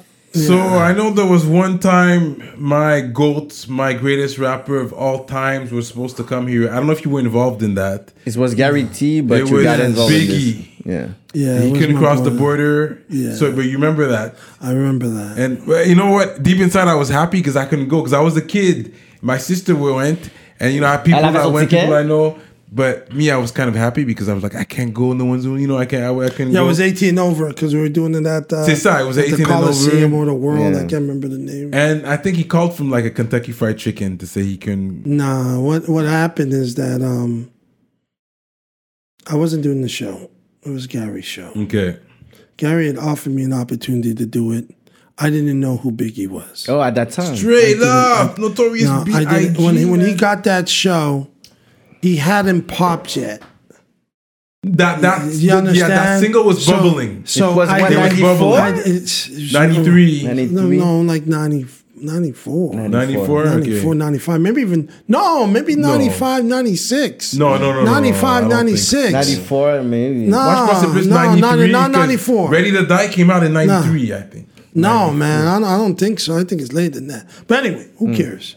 You know, at the end of the day, what ended up happening, we were, um, he was doing the show. He offered me an opportunity. I didn't take it. not not to know. Lo and behold, the show sold out. Mm. I was like, "Fuck, I should have won." you know what I mean? But I didn't know. Yeah. So Damn. now I was just gonna go and see the show and you know chill and enjoy. get Yeah, drunk. You know what I mean and all that shit. Yeah. And uh, Gary called me and he asked me if I can go down to Plattsburgh Like what? because you know Biggie's at Plattsburgh, near Plattsburgh. He was at the Super 8 Motel. So I was like, okay. So he said, listen, they had problems getting across the border. So they turned back and they're at the Super 8 Motel. So I said, cool. So I brought two girls with me. And we drove down to to the Super 8 Motel in uh, Plattsburgh, near Plattsburgh. It was before you reached Plattsburgh. So you met Biggie in person, you I is met, what you're I saying. met, I met Biggie in person. Straight up. So, so what ended up happening is that um, He was taller than you? yeah, he was big. He was a He's big a guy. big He, dude, he, man. filled, he filled up the door. Straight He up. filled up the door. He filled up the door to the to the hotel room. So now I'm sitting there and uh wow, this is crazy. So I get there, I meet his road manager. Okay. Road manager opens the door. He has a shotgun blast because he had his shirt off. Shotgun blast going down. like Straight this. up. The guy was like, okay, cool. So I start talking to him and I said, well, what happened? And he said that, and this is because of what happened to Biggie when he went to Toronto. He went to Toronto twice. Yeah. And when he went to Toronto, uh, this Was it- other guy, we used to call him Tony Burnt Face because he was burnt on three quarters of his body, Wow. including his face. Mm. That was his nickname, Tony Burnt Face. Mm. And he did a show with Biggie. There was no security. The crowd came on the stage.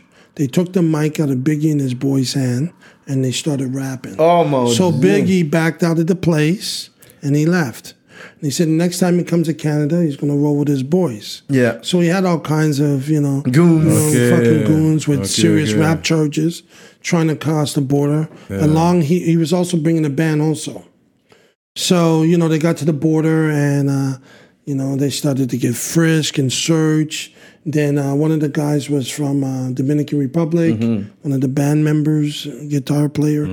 Uh, they wanted to deport him. Canada wanted to deport him back to Dominican Republic. Mm. Wow. So they were fucking freaking. So they went back to the the hotel there. So, you know, so Gary wanted me to go down there and try to entice him to come up. Alone. So yeah, you know, him and his road manager get in the van and let's go. Let's do the show, man. Right. So we, you know, so he said like Chris is not going to do the show. So I'm like, come on, man, I got the bitches, I got the weed. you know what? You, what you need? I go, look, look, look what I'm bringing. And he's looking at the girls, and so he says, okay, I'm going to page the manager. So he paged the manager. Manager called back at the hotel. So he talks to the manager, and then he passes the phone to me. And the manager said, listen, Chris ain't going to no Canada, but if you want to try, you can try. So I said, okay, fuck it, let me see what I can do. So then the road manager took me to his door to the hotel room, knocked on it, opened the door. You see, see this big guy open the door. And I, I kind of saw this girl in the back with blondish hair, not knowing that that was Faith. Faith Evans. It was Faith Evans. So he was bringing her up, right? I didn't know who it was. Yeah. right? But then after, when I got to know who Faith was and saw her pictures, Yeah. I was able to ID her. That's the only reason why I knew. Mm. So then I said, "Yo, Biggie, you know, let's go, man. Canada's waiting for you, man. We ready, man. It's going to be crazy. tried. Sold out." And he just looked at me and he said, "Fuck Canada," and he closed the door in my face. Wow. And then I turned around and I said, okay, that's over. So then I went and called Gary, right? And I, tried. said at the at the the World or whatever the club was called, and I said, Gary, he's not coming, and I'm going home. Oh, and that was the end of that. And then there was a huge riot on the street. Yeah. People started smashing cars and oh, windows and everything. It was- Montreal, we're talking about. yeah, in It Montreal. was what yeah. at Metropolis at that time? No, it was at a it was at a place called it's a gay club now mm-hmm. called Unity. But back then it used to be a heterosexual club. And it was called either the World uh, uh, yeah, I think it was the world because we also did Common there, Common Sense when it mm. was called Common Sense with the artifacts. Mm. We did that show there with Common and them. Yeah, yeah, it was. I think it was called the world back then. And that's and that was it. And after that, he got killed. That's why mm. I'm saying it's around 95, 96. It was- you know, not 94. Because, Because of I the think timeline. his peak was like 95. Yeah, and it was around that time. It was on the Ready to Die album. Yeah, it was still And- the ready to it- die, yeah, die, man. and- Wow, uh, that's yo, that would have that been was it, yeah. so epic. Yeah, it would have been really epic, you know. It was it was crazy. That's but it was good crazy times, you know what I mean? And yeah. You know, I ended up doing a lot more other shows and What happened with Public Enemy? The Public Enemy story. I think oh with uh Flavor with the- Flav. Oh, Flavor Flav. Yeah, was- something happened. Uh no, what happened is that Flav can never get into Canada because he had a criminal record. Yeah. So even when we did the show in '88, he wasn't there, and um, so he came a couple. Like the show came a couple other times. He couldn't get across the border, but this time we were doing it at the Rialto, and um, he wasn't going to get in. They were going to keep him at the border, but thank God for this policeman. I wish I knew his name.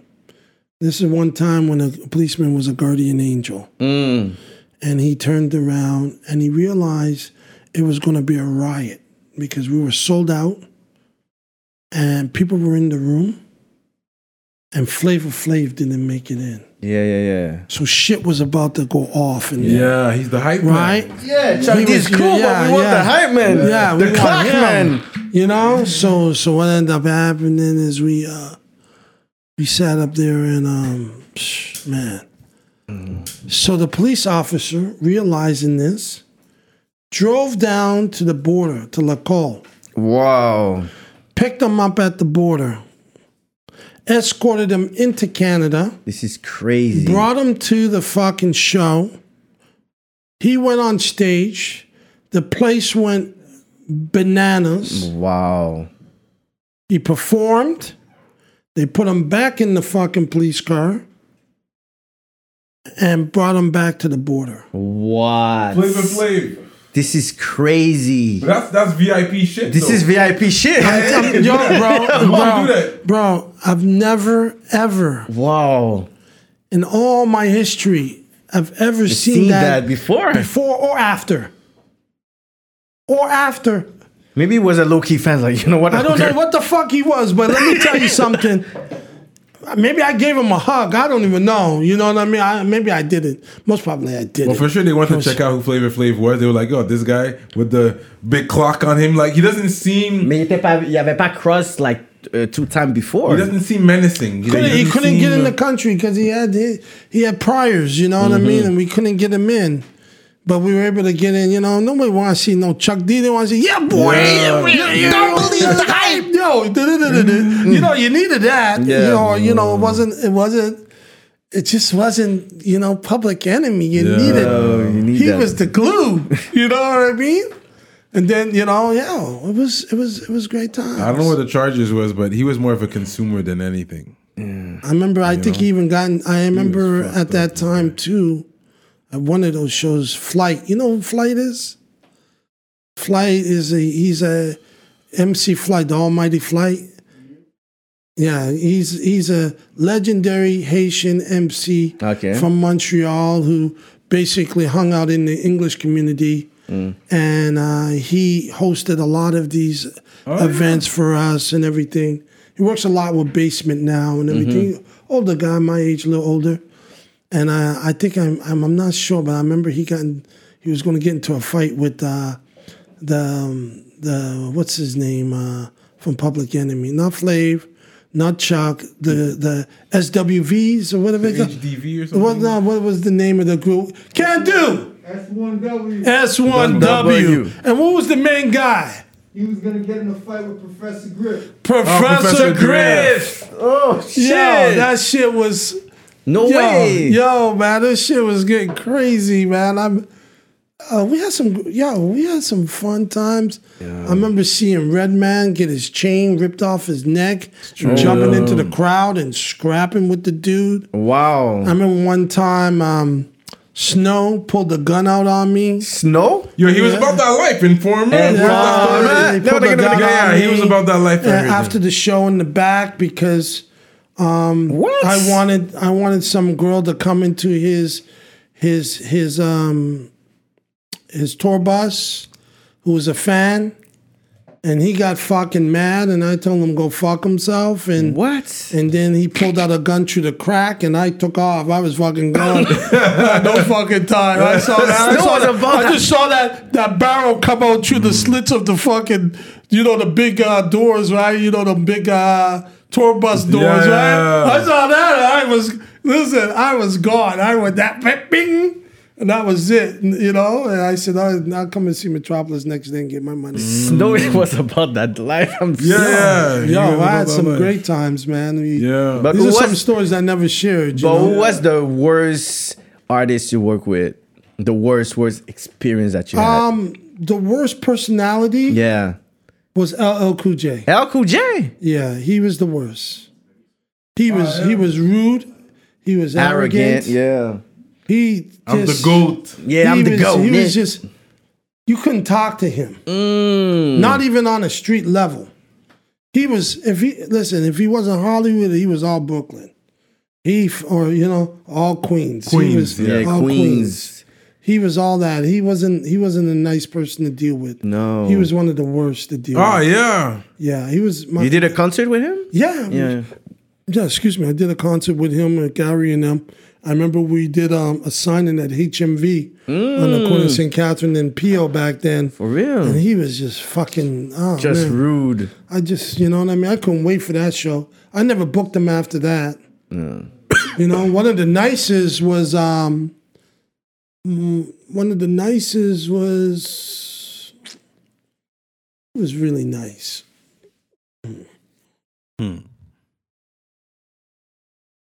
Chuck D was really nice. Run DMC was really nice. Run DMC. They were really nice. Um, Jazzy Jeff was really nice. Mm. Fresh Prince was really nice. Cause we did them guys together Dope. during a snowstorm. Oh yeah. Yeah, yeah, they were cool. Um, yeah.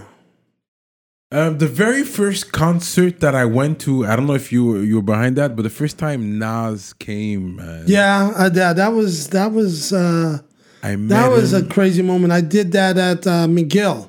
okay, so Uh, you were yeah, behind yeah. that. You, I met me- him because my was me and sister, exactly, my he knew my sister, Yeah, so and she then was her girls, Yeah. she was the plug. I was there. I met Nas, Yeah. bro. He signed. uh, He, you know, in those times it was autograph Yeah, times. yeah.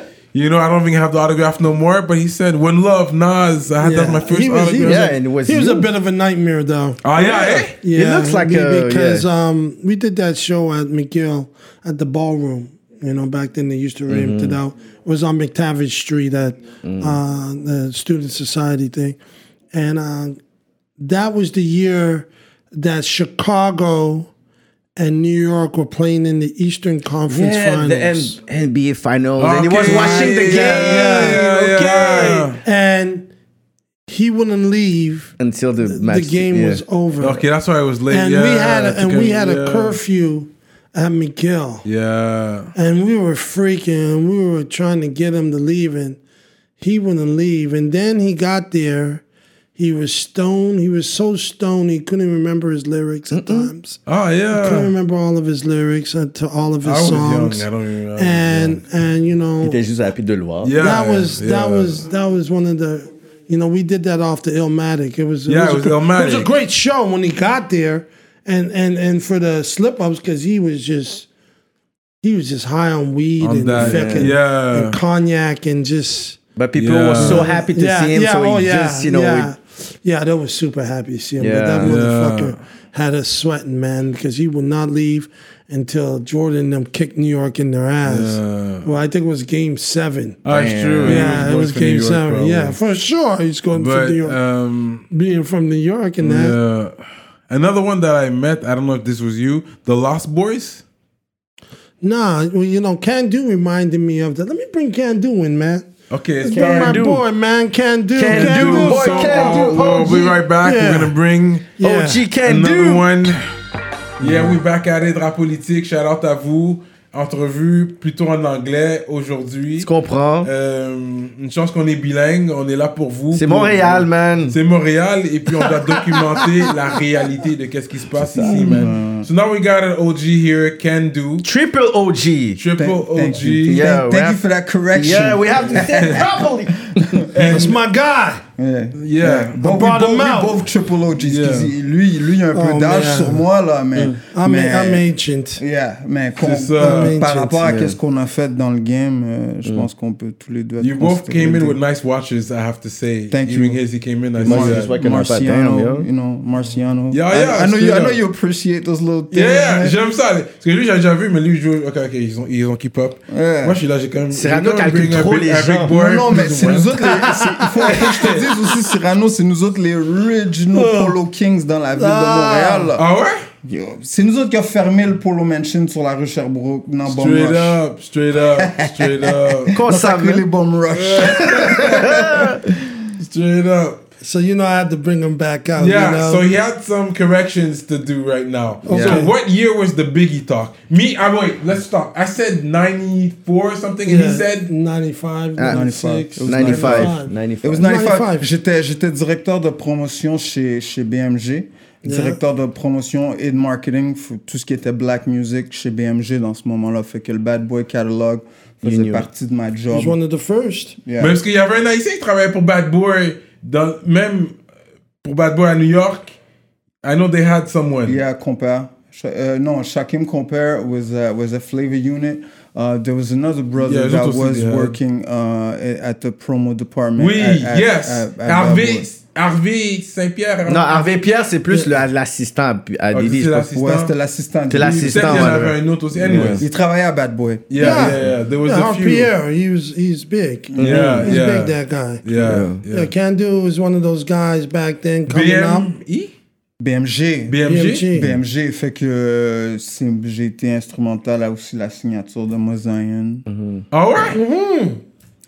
If you don't know, you, you, you need to Why do you more think, research. You don't need I don't but I wasn't ready. Y'all need to do. I wasn't ready for this. What did you think? You think I brought a nobody in? Here? No, but I know, but you I think wasn't I, ready. You think I roll with nobody? Call me a triple OG. Well, you you have to do for a the reason. research. There gotta be a reason, right? C'était pas, on, planifié. C'était pas planifié. On va se donner ça. Come on now. Ben, continue, donne tes stats. J'aime les surprises à rappeler. Stats, on, bon, ok. Premier, premier artiste de Montréal à être nominé pour un Juno dans le Best Rap Recording Category. Straight up! Ouais. Puis cette, cette année-là, j'étais j'étais double nominé en plus. Fait que euh, j'étais nominé pour la production que j'avais faite pour Dream Warriors de Master Plan. Puis j'étais nominé pour mon single Bright Lights Big City. Euh, après ça, euh, premier artiste de Montréal à faire une vidéo de rap en 35 mm. Premier artiste au- de rap au Canada à faire une vidéo en 35 mm pour Bright Lights Big City. Straight Et à up! être nominé pour un Much Music Video Award. Ensuite, euh, j'ai été corporate. Euh, premier premier exec- executive black dans, dans une euh, grosse compagnie de disques euh, au Canada. Yeah. Au, au Québec.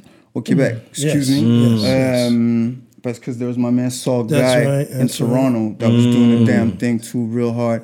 Um, fait que premier euh, et plus jeune exécutif noir dans une compagnie de disques au, dans Yeah. un major label. Est-ce que back then, tu travaillais avec MRF, des questions et MNOP aussi? Non, non, non, non, non. non. MRF Kessielano. Puis tu parles d'une autre ère, là, plus. Moi, je te parle, euh, je suis rentré dans les major labels, on parle de 96? 96, ok. 96. Mid-90s. Yeah, no, no. Mid 90s. KC and MRF were back in the late 80s. Yeah. Early Yeah, 90s. 90s, yeah. Early, early 90s. Puis That, that's pas- when they were doing their thing. Moi, mon single que, je- que je te parle, Bright Lights Big City, est sorti en 95. Ok. You know what I mean? So, um, après ça, euh, je suis devenu le gérant de Rain Man pendant leur run pour Armageddon. Puis c'est moi, j'ai été That's aussi where, instrumental à. Armageddon yes, 2. Yes, yes. What I mean? Ah ouais? Ouais, ouais, ouais. Yeah. So I'm bringing you some history. I, don't- I don't come empty-handed. Yeah, empty yeah, handed. you know, we Lui like puis moi, that on représente une ère, you know what I mean? Ouais. Well, that's my dude. You know, I said, you know, I can't roll up in Thir- here 30 and bring years of some friendship. family. You know, Yeah. 30 years of friendship, puis il y a eu des temps même où est-ce qu'on, est-ce qu'on a fait compétition. l'un- Sanjo, l'un- for l'un real. l'autre. Il It wasn't il y a eu really des- competition, No, brother. no, no. Friendly- Let me tell- let me friendly tell- let me tell- competition. No, great competition. Great competition because we, we brought each other's were just, levels you know, up as uh, We were promoters. just doing our thing. Yeah, man. we were doing our thing. Let me tell you a story. Uh, 1997, la, in the summer of 1997, we both threw beach parties the same day. Oh, yeah. Yeah, competing beach parties the same exact Carrément. day. The market was good, baby. The mar- we did good. We did could separate the were bread, good. so good. why Things were You know? good. Things were good. Things were good back then. So we both threw uh, beach parties. on Beach the party, same- c'est ben, c'est dans quel spot vous faisiez Moi, les je l'ai beach fait au Sablon, and you did yours at um I can't remember. at another big beach that's close to Le Sablon. Real. I can't remember, man. Yeah, we split our crowds in half and still came out pretty good. That I did so many things. I, I can't remember all of Yeah. it. Yeah, no, I hear you on that. Yeah. Like you know what I mean? Like I need somebody to give me some ginkgo or some shit. Yeah, sometimes, I need sometimes, some sometimes I have memory to remind him of all, all, the, can't all, all the great man. things he's done. I was just living there, you know. Mm-hmm. You know, you know. Some people study it. I just live it. You know what I mean? I was just living through that moment, just you know, making my moves like poetry, not knowing what I'm doing, but just doing it. You know. A- As a But stu- now it's recently you started getting into the French rap. No, that you know that, and that's and that's where I tend to differ because I I was doing guys like MC Solaar and them back in the 90s. Oh, nineties. nice. I was doing guys like Pete Picardy and all Pete of them. Picardy. Yeah, I did them. I didn't do. name I didn't. I drop, didn't. des I noms. didn't. I didn't do too là, c'est much. pas des petits noms, là. Pas Gardi. I, I always liked his rap. He's- Okay. I love the way he flows. This guy. I This was is a big dealing one. with some others, you know. serious player. I Yeah, wasn't. yeah. I wasn't. Look, it, it- you know, the thing was right Funky is that Family, I no, I never did Funky Family. No, you know, back then, right? You know, um, I was into more of the American rap. That's what I was into. Uh, you know, it's not that I didn't appreciate the French rap, but I didn't know how to get it. The only reason why I got those shows is because those shows came to America. Mm. Right, to William Morris and them. These are big booking agencies. So who? Okay, oh yeah. So what happened? Yeah, because remember at that time when I did MC Solaar, I did him a guru for Jazzmatazz. Yeah, yeah, When yeah. they did yeah. the Jazzmatazz The thing. the good, and and that's the how bad. yeah, That's right. that's Yeah. how that's how I got him right. so you know I've I've always been a, a fan, but I got more and more into it because you know you know I started seeing all of these talented young hustlers from the city. You know what I mean? And it, and it was just it was just I was proud of that, and I wanted to be a part of that, and I wanted to you know put my sign on it, my co-sign on it, mm-hmm. and bless it up because it was just so important. You know, when I started seeing all these young hustlers, the next generation, you know, because after the can do's of the world and the Muzions and everything, shit kind of fell flat. Mm. There was a moment where things weren't moving. Yeah, and it's then, true. And then things started to bubble again mm-hmm. in, in your generation, and they started to come up. And then you started seeing some of these young hustlers now, you know, getting the attention that they mm. rightfully deserve. Yeah, yeah, yeah. Right? Yeah. So I wanted to make sure that, you know, not only did I recognize them, but I wanted to put some guap in their pockets too. Il a fait, il a fait un bail avec Enima, lui. Non, Hein? il y avait une photo. pas, c'était pas, t'as pas travaillé avec Enima? Well, the end of my story is is a little crazy because um, I was talking to him and we were about to do some things because before I went to him and we started breaking bread, I I brought Tizo downtown because you know one time all the Haitian and Arab rappers Mm-hmm. were being banned from Banned from downtown. clubs Yes, and venues. They yes. couldn't perform downtown. Lost, and I, Texas and, I, and I was like, that's you know, I was like, you know what? C'est vrai. And I was like, yo, this can't happen, you know, especially me being an OG. I sit down with the police. Yeah. The police know who I am. They know what I'm about. Mm-hmm. I could co-sign these brothers and give them an opportunity to mm-hmm. shine because they need to be downtown. So the first one I worked with was Tizo. And Okay. Corrupts. Yes. Oh, And that show, yeah, yeah. Yeah, that show. That's Yeah. when he did the track 6-0, 6-0, Right. 6-0. And I and I um you know, I was getting a lot of heat. Yeah. Yeah, the cops from- wanted from to the shut co- uh, Club yeah, Soda. they wanted to shut it, and then Club Yeah. Soda wanted to, but because I had such a strong name with the Propo, you know, they just they had to step back and give me my respect. Mm, you saved that show basically. Yeah, you know, so they did the show it was beautiful, is and no then I was getting no ready to problem. do something with with Tizo, and then I did the show with with, 514, with, with, with K Bands and and um what's that guy, the American rapper? I had him K Bands open from at at uh, Belmont, and they didn't want that show. The police were like, "We don't want him. He's gang gang. He can't come downtown." And I'm like, "No, he's gonna come downtown. I'm co-signing it, and this is what it's about." So we did the show. The show was sold out. I can't remember the guy's name. Uh, I could pull up his With an face. American rapper, yeah. Right, yeah, it was an American rapper, and um, you know what I mean. He's not booking people. He's Yeah, like, I don't even know the, I the song. know. Doesn't matter. Listen, brother, it gets to Mais a point K-Benz, where I just give you your money and say hit the stage. Yeah, because it's all about the business. Yeah, yeah, yeah. I ain't trying to be your fucking. I'm you're not my your friend. I'm not your fan. I'm Yeah. not your friend. You understand? business. So he performed. Strictly performed. business. So what Yeah. happened is he performed. You know, the gang gang was in there. The red was in there. You know, I know the the, the leader. He's there, surrounded by fifteen dudes. Hmm. I go up to him. I talk to him. I say, "Am I gonna have any problems in here tonight?" He said, "No, you ain't gonna have no problems, Ricky. You want a drink?" I said, No problem. Give me a drink. We, sit there and drink. we start kicking it for a minute because I know right? Yeah, yeah, yeah. When you're in the business I'm in, you gotta know. Well, you them. gotta mingle. You mingle. gotta know. yeah, You understand? yeah. If you don't know them, they're going to gotta back you on your head. Yeah. So you need to know them to give them the respect. Yeah, yeah. So he said, no problem. Yeah, And every- exactly. There was no problem. K Bands was up there with his boys, 20 people, mob deep. Ah, ah, ah. And I was like, and I was looking, going, okay, we got ourselves a show. You know what I Yeah. mean? And he came up there and he represented. And, He's a star. And, K and you know, and he is a was. star, yeah. So I was so happy on this, right? So I said, you know what? I want to fuck with that Enima guy. Mm-hmm. So I said to my boy, man, this is my boy Freezy, man. Feezy, yeah. Yeah, that's my boy Feezy. He's my ride and die nigga. Yeah. you know? Yeah, yeah, that's my yeah. boy. Source, We yeah. have deep, The deep- main man. We we have deep, deep conversations all the time. Yeah. And um, I said, I want to meet him. He said, "You want to meet him? Okay, let's. I'm. Let's gonna make it this. happen." Hmm. So I went up to his place. He was up in RDP. Went to his house. He was, you know, under house arrest. Had the fucking thing on his foot and everything. Any man. He got bitches. he got bitches in the place. He's smoking a joint every five fucking seconds. yeah, yeah, so I'm yeah. talking to him. And he's like, "I'm like, yo, I'm gonna bring you downtown, b." He said, "No, you're not." I said, "I'm gonna bring you downtown, but this is the way we're gonna do it." My We're way. gonna we're gonna go in the regions. We're gonna make it happen in the regions, and then we're gonna come downtown. okay. We're not gonna go straight downtown, downtown. because the police don't want you. But the police are gonna listen to me. They were very. I don't want this motherfucker downtown. Mm. And I said to him, There's a little tour. we're gonna do. Set they said, tour. take them out there. If everything is good in those in those regions, then you can bring them in. When- yeah, yeah, that's So I said, okay, we're gonna do that. And you know, he didn't believe in it. He, you know, and he thought that it was so he took that that oh, you can get me in in. So therefore, I'm gonna go and do my thing with somebody else. He went and did something with somebody else. He got blocked, right? He couldn't get in do the show.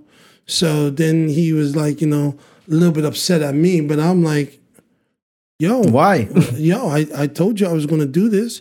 All you had to do is follow the game plan. So we were going to break bread on that level. And then one day I was going to go up to his his house and just kick it with him, right? Because he's mad cool. He's a beautiful yeah, guy. yeah, cool dude. He's mad cool. I love him. You know what I mean? Ain't, ain't nothing, no ill beef, nothing. Straight up. And uh, I was going to go that day and I didn't go. And that was the day that they came and they raided him. And uh, they raided him at his apartment up there in RDP. And I said to myself, imagine I would have been up in there. They would have jacked my motherfucking ass up, put the cuffs on me, Tag and then you. you tag me, and you know what I mean. And that was, and then I found out he had guns in the place. He had this, he had that. I said, "Oh fuck!" That's what the news was saying. I don't know if he had it. I never seen it. Mm-hmm. He never showed it to me, except for a little bit of weed, which was cool. You know what I'm saying?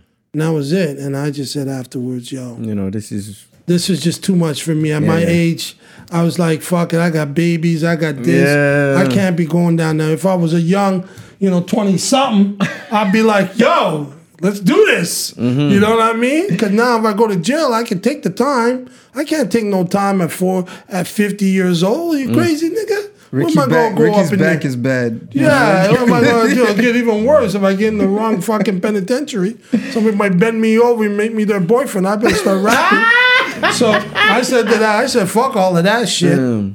So we just kept moving, but and then he just, you know, things just got crazy for him and mm. he went to Europe and hey, I'm I'm so proud of him though, because he's doing his thing. Yeah, His yeah. thing. He's doing his thing. definitely. But yeah. that's that was my that was my brief love affair with the homie. okay, homie. okay, okay. You know, it didn't last. It didn't last long. and uh, 514, You did in work with them? 614. yeah, them guys were cool, man. I, Again, I was brought to them to to uh, Fizi. He he made that Yeah, happen. Fizzy feet. Yeah, he Ok, made that Fizi est sérieux Yeah. comme ça, là. Yeah, he made that. I came to him and I said, "Yo, you know, I want to fuck with these guys. Yo, can you make it happen? Because you know, he he actually made it happen for Tizo also. Yeah, so he So- was basically the one that puts you on local stars Right, you know on the I mean? rise. Right, you know, because I didn't really know these niggas. I just, I just seen them around the way, right?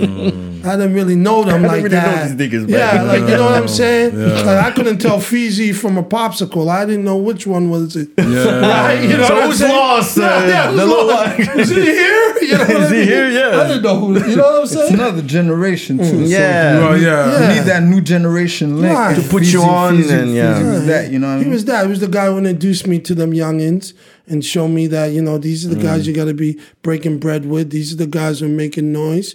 This is the streets. This is the streets Yeah. right now. You want to you want to break bread? And you did that show. And I did it big with these guys. These guys love me, gave me my respect. We broke bread. We made money together. Everybody was happy. The business Club was straight. Soda, that was Club Soda. Yeah, the business was straight. And that's the way. And then these guys blew up. And again, you know, again, this is what happens, right? You know, guys are hungry, right? So they want that big cheddar. So they started doing this show with this person and that person. And it just got too crazy. So I just backed off of them and let them do their thing. I did what I could do for them by getting them downtown. On the first big. I got them down. I got them downtown, yeah, yeah, and I showed them that if you do it this way, the gates are open. I paved the way. I opened. But the you wanted to be like the exclusive promoters No, for them, I, or no, just I couldn't. I couldn't be exclusive Okay, yeah.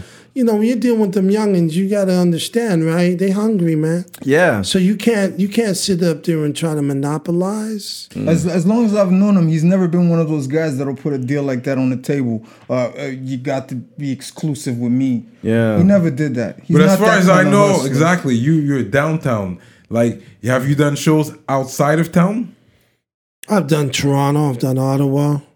Mm. You know what I mean? I, I did shows in Quebec City. No dag.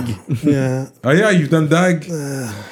Dag but it's not the same hype. It's not the I same you know, I, I didn't, I didn't get along with um, the owner of DAG. Me Mm. and him, I, you know, he was a disre- disrespectful French Canadian.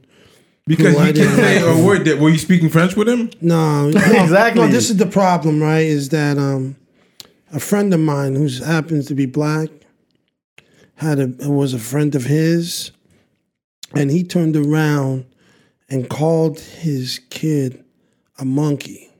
Hmm. So I said to myself, first of all, if it was me, I would have dropped him right there. But this guy, he wasn't like that. He wanted to be this guy's, you know, fucking. I don't know. I don't want to say it, but he he he was too involved with this guy. Hmm. You know, to realize the level of disrespect. So when he said that, I said, because before I before that happened, he uh, I did Meek Mills in there with him, and Meek Mills was a fucking disaster because, you know, somebody grabbed the mic from one of the opening acts, took one of the mics, and was rapping over Meek Mill's lyrics. What? So Meek Mills kept saying, "Who the fuck is this? Get, find the motherfucker," because he's hearing it through his his monitors. Hmm. And then I told my partner to go find him, go to the board, and cut the mic. Hmm. What does this dummy do? He tries to go out there in the crowd and find the guy who has the mic. You know, you got a sold out event of over 1,200 people and you're trying to find one guy with a mic? Hmm. So by the time the third song came on, Meek Mill said, fuck it. And dropped the mic and it was gone. Was it in Quebec or in No, Montreal? no, uh, here at the at the Telus Theater. I went. Okay, Yeah. this is what happened. We were like, yo, what okay, this is the worst fucking show that we went. and I was like, what? So then what happened now?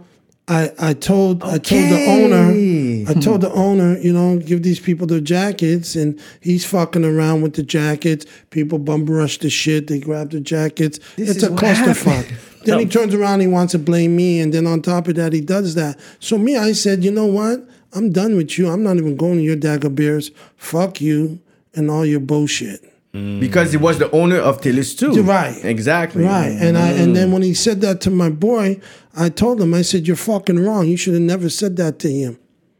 Mm. And I said, You're lucky you said it to him because it was me, I punched you in your fucking face. and then he and then he said to me, I'll call the police on you. Mm. And I just left it at that because I, I didn't want to go no jail. And it, wasn't, and it wasn't my kid. It wasn't my kid. You know what I mean? Yeah, If- if otherwise- he would have said that to my kid, then I would have, you This know. is crazy. So that's what happened with that cocksucker. So I just left it at that. So I like, Dagger Bears. psh. The last time I went Dagger Bears was when they when we had the a French rapper that um did the um Laval. Um he's from Belgium. He's Belgian. Hamza? No, man, he's black. Damso? The, Alors on danse. No. Alors- Damso. Ah, c'est Damso. Damso. Damso. Damso. Yeah, when he did the, I went to the Quebec City one mm. because I had some money in there through a partner of mine who was involved in it, mm. who had the the show for Quebec. So I put some money into him. So I went to take a look, and that was the first and last time I was in that. Just to take your bread and just left. Yeah, you know, mm. watched a bit of the show. But I saw him in Montreal, so for me it was like you know I was just down there for a little vacation, get a little hotel room, and And get, see- get and some money. and see you know see the business work right. But I would, I would, me personally, I would never do nothing in this shit. I don't give a fuck. Uh, He can have the Taj Mahal. He can have, he can have the the Great Wall of China. I'd Mm. never go. Cause me, I don't, I don't take that shit, eh? Nah, it was disrespectful. I heard Very disrespectful Yeah. to me. I don't. I, there's too many other rooms in this city for me to fuck with that'll show me love and will never say that. But him, he was he was arrogant and he was rude and he was a racist. And I I, Yeah. I say right on the goddamn mic. That's what I, you understand. And that's yeah, it. because I heard some stuff about it. This is what for Yeah. me it's just a confirmation. Yeah. So yeah. Wow. I was at the Meek Mill. I was like, "What the hell is going on? What Yeah, is that's what this happened. happening? Okay. And they were mad because the, the, the opening acts were mad because Meek would not come out of his van until the whole backstage was clear. He didn't want no opening acts, none of that. So we had to clear the backstage. And they they caught a feeling Yeah. and they kept the mic and they decided to do that. Mm. That was the reason why they did that. But do do you know who? I know who did it. Yeah. Crazy. I ain't never worked with them after that. Mm. That was it. I gave them their scholarship. It's over. Bad business. you know, and you know, you go do whatever you got to do. But that's that. It happens. You know, guys catch a feeling. They get sensitive. They're maybe big fans of Meek and they wanted to meet him. Yeah. But he was a jerk. No, straight up, he was just a He was a jerk, straight up jerk. He was another jerk. Uh-huh. LL was a jerk. He's a jerk. Hmm. You know what I mean? I just forgot about him until. Now, now you're realizing, yeah, it comes back to you. So my man, you know, I said, let me bring down, you know, Can Do mm. and and introduce y'all because y'all need to know him. Yeah. You know, he's one of the guys who's an industry insider who was making a lot of noise, doing a lot of first in the city. Mm-hmm. You know what I mean? Bringing a lot of credibility to the black community, to the francophone black community, mm-hmm. being that, you know, he's Haitian. Mm-hmm. You see what I'm saying? Holding down an important position in Quebec. Mm. You understand? And working with some of these key groups back then. And he happens to be a great guy and one of my friends. So, you know, I said, you know, come and hang out with me and, you know, on and come in Montreal number one mm-hmm. hip hop show. Oh shit! That's what's up. Let him know. So, Kendu, who, c'est qui tes top 5 rap québécois? Moment, là? Tu parles? Ou bien, over time? What, what do you mean? On va aller maintenant là. Mais avant que tu vas juste répondre ça, vu que toi t'as passé le temps, puis on parle de t'as été un insider tout ça. Pourquoi qu'on n'a pas eu un black owned label depuis back then? Black owned label? Yeah, parce, que je- parce que dans ma tête, je pense que c'est important que tu puisses avoir différentes li- euh, différents types de labels pour pouvoir market different kind of artists. Ouais, moi, quand j'ai quitté le, le Major Label System, c'était une des choses que je- que je- sur lesquelles je travaillais moi-même. Ça s'est mal passé avec les, les mes investisseurs. Yeah. Now, um, tu sais comment, c'est, comment est faite l'industrie ici? Là? Tout le monde travaille sur le grant money. Yeah, yeah, oui, yeah, yeah. government lieu- money. This is the game plan. Au lieu, ouais, au lieu d'être self-finance. you know. Ouais. So, so, c'est une des raisons pourquoi. Euh, parce que moi, j'en ai pas connu. En tant qu'industry insider, j'en ai pas connu comme tel trop de monde qui ont, qui ont eu des, des black entrepreneurs qui ont eu ces grants-là. Tu comprends? Euh, pourquoi, à part ça? Parce que y a, paquet- quand tu regardes les, les, les gros labels en ce moment, qu'ils ont comme par année, des, quasiment en, en 3-4 labels, ils, ils, ils- they break bread like millions of dollars. C'est comme ça que ça se passe So, maintenant. ouais. Toi, t'aurais pas voulu que yo, il y a ça, parce que souvent, les, il va y avoir le clash entre les youngins et les OGs qui disent, you know what, like the OGs did not, Je, did je not vois, do je vois- something. je vois que vous- je- je regarde votre émission, je vois que vous, essayez, vous aimez ça proliférer euh, ce, ce, ce speech-là. Même Faut- pas, c'est pas nous qu'on qu'on le fait. Nous, on essaie de bring the, the gap entre les deux. Comme on, on- This is what we hear, this is what we get at. This is, on le voit parce qu'on est en plein dedans. Mm-hmm. C'est Yeah. pour ça. C'est pour ça que oui, peut-être ça sort souvent parce que c'est une réalité que l'on vit présentement. Mm-hmm. Il y a les jeunes qui disent, OK, mais les, les OG auraient dû faire ça. Puis les OG sont comme, yo, comme les, les, les jeunes sont pas Des, reconnaissants. des- des fois, je me blâme moi-même. Parce qu'en 2000, moi, j'ai quitté l'industrie straight up. Dégoûté. Dégoûté. J'en avais vu. par, les assez. portes, par les portes bloquées, pas parce que t'es comme fuck Non, the parce, que, parce que moi, je les ai ouvert toutes les portes. Dans, les, en- dans, ma, dans ma run, là, entre 95 puis 2000, I kicked down the doors. So, I was at the highest levels in the industry. There was- Il n'y avait pas aucune porte qui m'était fermée. Then why moi. you left? I was disgusted with it. Just, just, just. J'ai réalisé à un moment donné que it's, it's a dirty business, bro. It's a dirty, dirty business. Rick could tell you. Yeah, it's it, you know, you know, you, you got to realize you just get to that. You know, you get a guy like Can-Do. He's coming in there. He's he's a one man gang. He's mm-hmm. representing, you know, the black community here in Quebec. He's the only guy in these rooms. He's hearing all of these racist mm. racist conversations going mm-hmm. on. They don't really want to recognize hip hop. They don't really want to recognize black music. They, but they have no choice because it's selling. Yeah, And the numbers. dans ce so, les, les, so les, les imagine now. montaient, et montaient, So they don't montaient, like you you. They don't. Res- they resent you mm-hmm. mm. because you ain't there because you one of them. Mm. Because you didn't earn your spot. That's how they think. Mm. But he earned his spot. So when he sits up there and he sits there as a black man at the table, right? They don't like that because they want to be surrounded by their own, so they can have that conversation. So when you bring in another conversation, it gets kind of lonely when you're the only guy speaking. dans ce temps-là, j'étais le seul.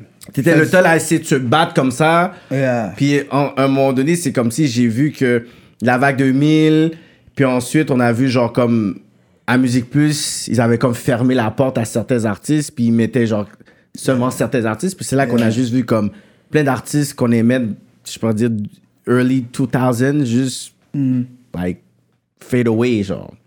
Yeah. Let me put it to you this way. Mm-hmm. You name me one black label right now that's doing anything in the city. They are independent and they're doing some noise. C'est canicule. Canicule. S'ils ont une. Yeah. Well, you know what? Canicule is That's- a black owned label? Yeah, PC, Ray Ray are Distributed the, by are- Believe Yeah, They're doing good. Yeah. They're doing good. Yeah. I'm looking for So- what they're doing. so They're the So- only one making some noise and they So try to. imagine now, imagine now you got all this black talent, right? So you got black body, white A head, lot of it. Mm. right? How many of these other record labels that are doing things where blacks ain't truly, and I don't give a fuck if they working with them or not. Because at the end of the day, how many of them do they truly recognize? Yeah, they'll fuck with you. I'll give you an analogy. It's like playing basketball and you're playing on the court, right? Some guys ain't gonna want to pass it to you because you're just too good at what you do Right. Mm. right? The only way you can get that ball is if you start talking like them and acting like them and walking like them in order to get mm. Like them. Not everybody wants to roll. He didn't want to roll that way. Mm. He was he was he was a stand-up guy, a pioneer at what he was doing, put his name in the game, showed that he deserved to be there, mm-hmm. brought great talent to the table with Muzion and all these guys, worked with these guys, worked with people across Canada, showed that Montreal had some real representation. When Toronto looked around, they see some black folks in there mixing it up. But he was a one man gang. It was early in the game, too. He was early. He Fait was fond, t'as du bitterness dans cette affaire-là. Est-ce que, like, have you tried to sit down with, je sais pas, les artistes qui étaient en train de blow up back then, qui étaient black, je sais pas, il y avait, tes connaisseurs, il y avait Kashim, il y avait comme tous ces gars-là Ouais, qui étaient... Kashim, c'est mon frère. Quand j'avais, quand moi j'avais, ouais? quand moi j'avais mon, mon, mon, mon record label euh, et mon studio dans le Vieux-Montréal, un des premiers, en fait, qui était dédi- dédié au rap music, strictly, là. Euh, il y avait une porte, j'avais une, une, une, euh, politique porte ouverte pour deux artistes. La secrétaire en avant savait qu'elle pouvait laisser ces deux gars-là rentrer n'importe quand. Même s'ils n'étaient pas signés directement au label, ils étaient comme chez eux, ils pouvaient faire comme chez eux. Kashim, c'était un artiste comme ça. L'autre, c'était Bad News Brown. Bad News Brown. Yeah. Dans, dans, dans le temps, dans le temps euh, il était même pas encore connu sous le nom de Bad. News Brown. On l'appelait Chameleon. Chameleon, Mm, Chameleon. yes, I remember Yeah, that. yeah, This yeah. is like a deux big legend. yeah, ben, you know what I mean? Big legend, puis Yeah. I know, like, when Great you, peop- you were folk. doing a lot of shows, he was uh, doing a lot of openings for your shows. yeah. Yeah, grateful. No, well, you know, you know, you know, I, I try to give as many people as I could to shine. Back then, it was a totally different ball game. You didn't really need to open an act to sit up there and to promote for you. You had different opportunities. Well, you know, you know, social media was a blessing, but it was also a, co- a curse Yeah. because back then, you know, I had radio, I had print, Yeah. I had flyers. You see what I'm saying? I had so many different ways to get to that person. Mm-hmm. Now, what do you got? Facebook, Facebook, Instagram, Instagram. Snapchat, Yeah. right? There's no more radio, really. Radio's a mm. little bit here and there. You know, mm. like, what do you mm. got? You got all these guys now that are coming out. Some of these guys are making noise. You know, YouTube is pimping them. Spotify is pimping them, giving them shitty money. you know, they're up there grinding out for nickels and dimes. DSP You game. You're is- right. You know, it's it's it's it, the the game has changed, but you know, there's still opportunities for guys to win in it, right? There's still guys who are making it, even though they ain't making it like guys made it back then. Mm-hmm. There was fewer making it. Back then, you were making it more, but it was fewer. Yeah. Now there's more people making it. It's the golden era of hip hop for French rappers now. Yeah. Okay, we'll put it that way. Yeah. You Not what I quality mean? wise, but money wise. Uh, You know, that's a matter of, of Opinion, your taste. yeah. Of your taste. You know, my son will listen to my son and daughter listens to French rap. Yeah. Okay, and only and listen to English rap.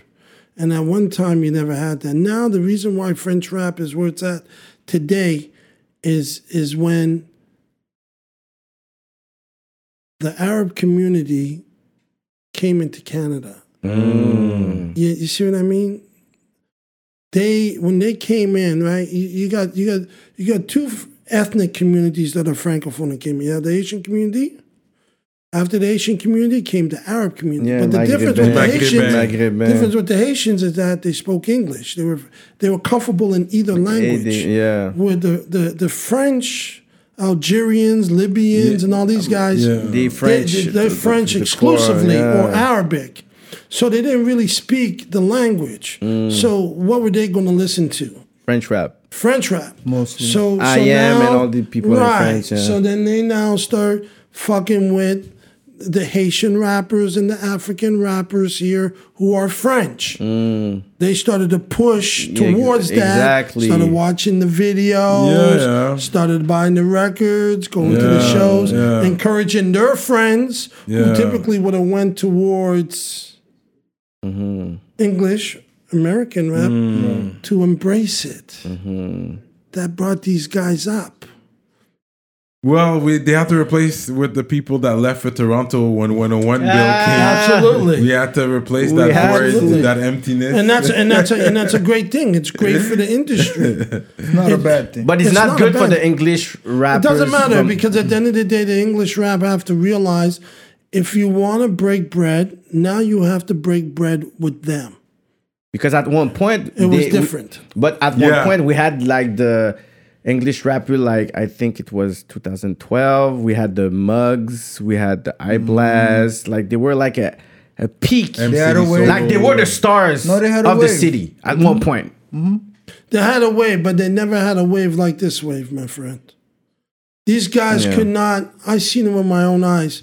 When I get a guy like a Tizzo coming from, where's he coming from? Uh, Laval, Laval, Laval, yeah. Laval. Yeah. and Atlantic. yeah. Sellout, yeah, on six. Club on soda. six. Sick. Yeah, sick. Yeah. Cl- sellout Club Soda. Mm-hmm.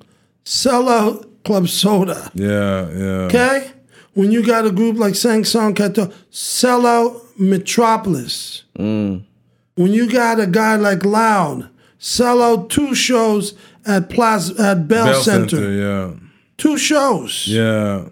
Brother, what are you telling me? Mm. Their wave was a ripple. Mm. This is a tsunami.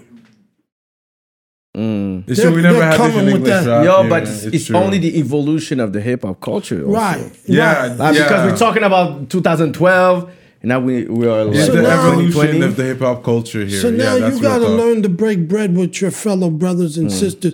You can't just sit up there and play a position when there's no position to play. Yeah. Right.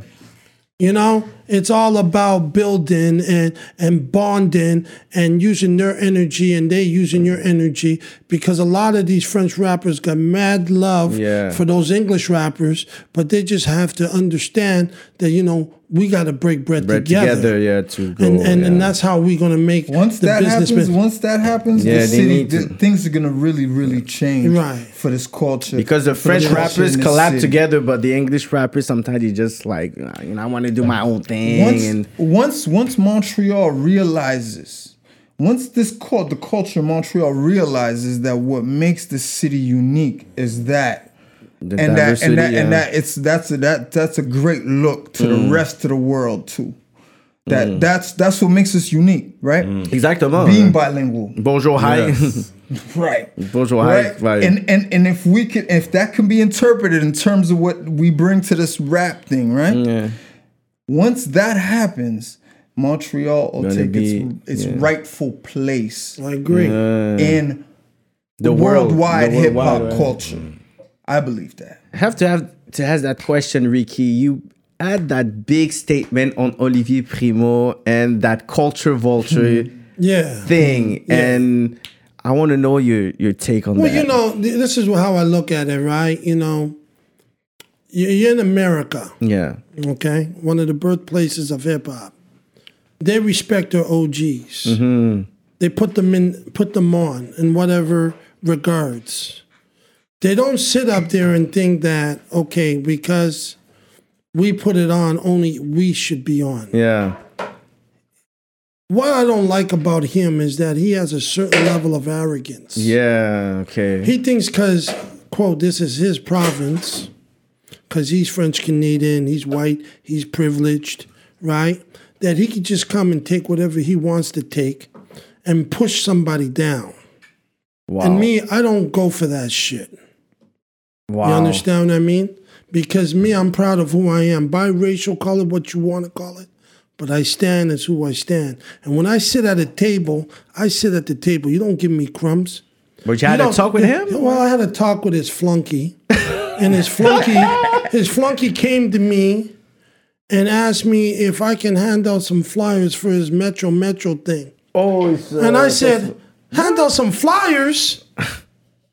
Motherfucker. I did Eminem, nigga. like, who the fuck is Lack I respect. some flyers. Lack I said, listen, bro. man, call me when you're sitting at the table so we can sit there and talk about some real money and some real percentage. When I go and work with Evenko, believe it or not, they give me my respect. Yeah. They'll come to me and they'll say, Ricky, here's the budget. What do you want? You From want that. 20%, 30%, 10%, or do you want a salary? and we're talking about Evenko. Evenko. That's the respect. You Mm-hmm. And understand? they're the top is Right. That, but that's the respect. That's right. This motherfucker comes to me and thinks that he's just gonna punk me off. Motherfucker, no G, I'll throw this motherfucker to the ground. You understand? or try to. You know what I'm saying? They're gonna have to start respecting OGs, So or we just they- gonna take the respect. You know what I mean? Like that, used yo, that. that. This is it, man. I'm not gonna let this guy push my face into the mud.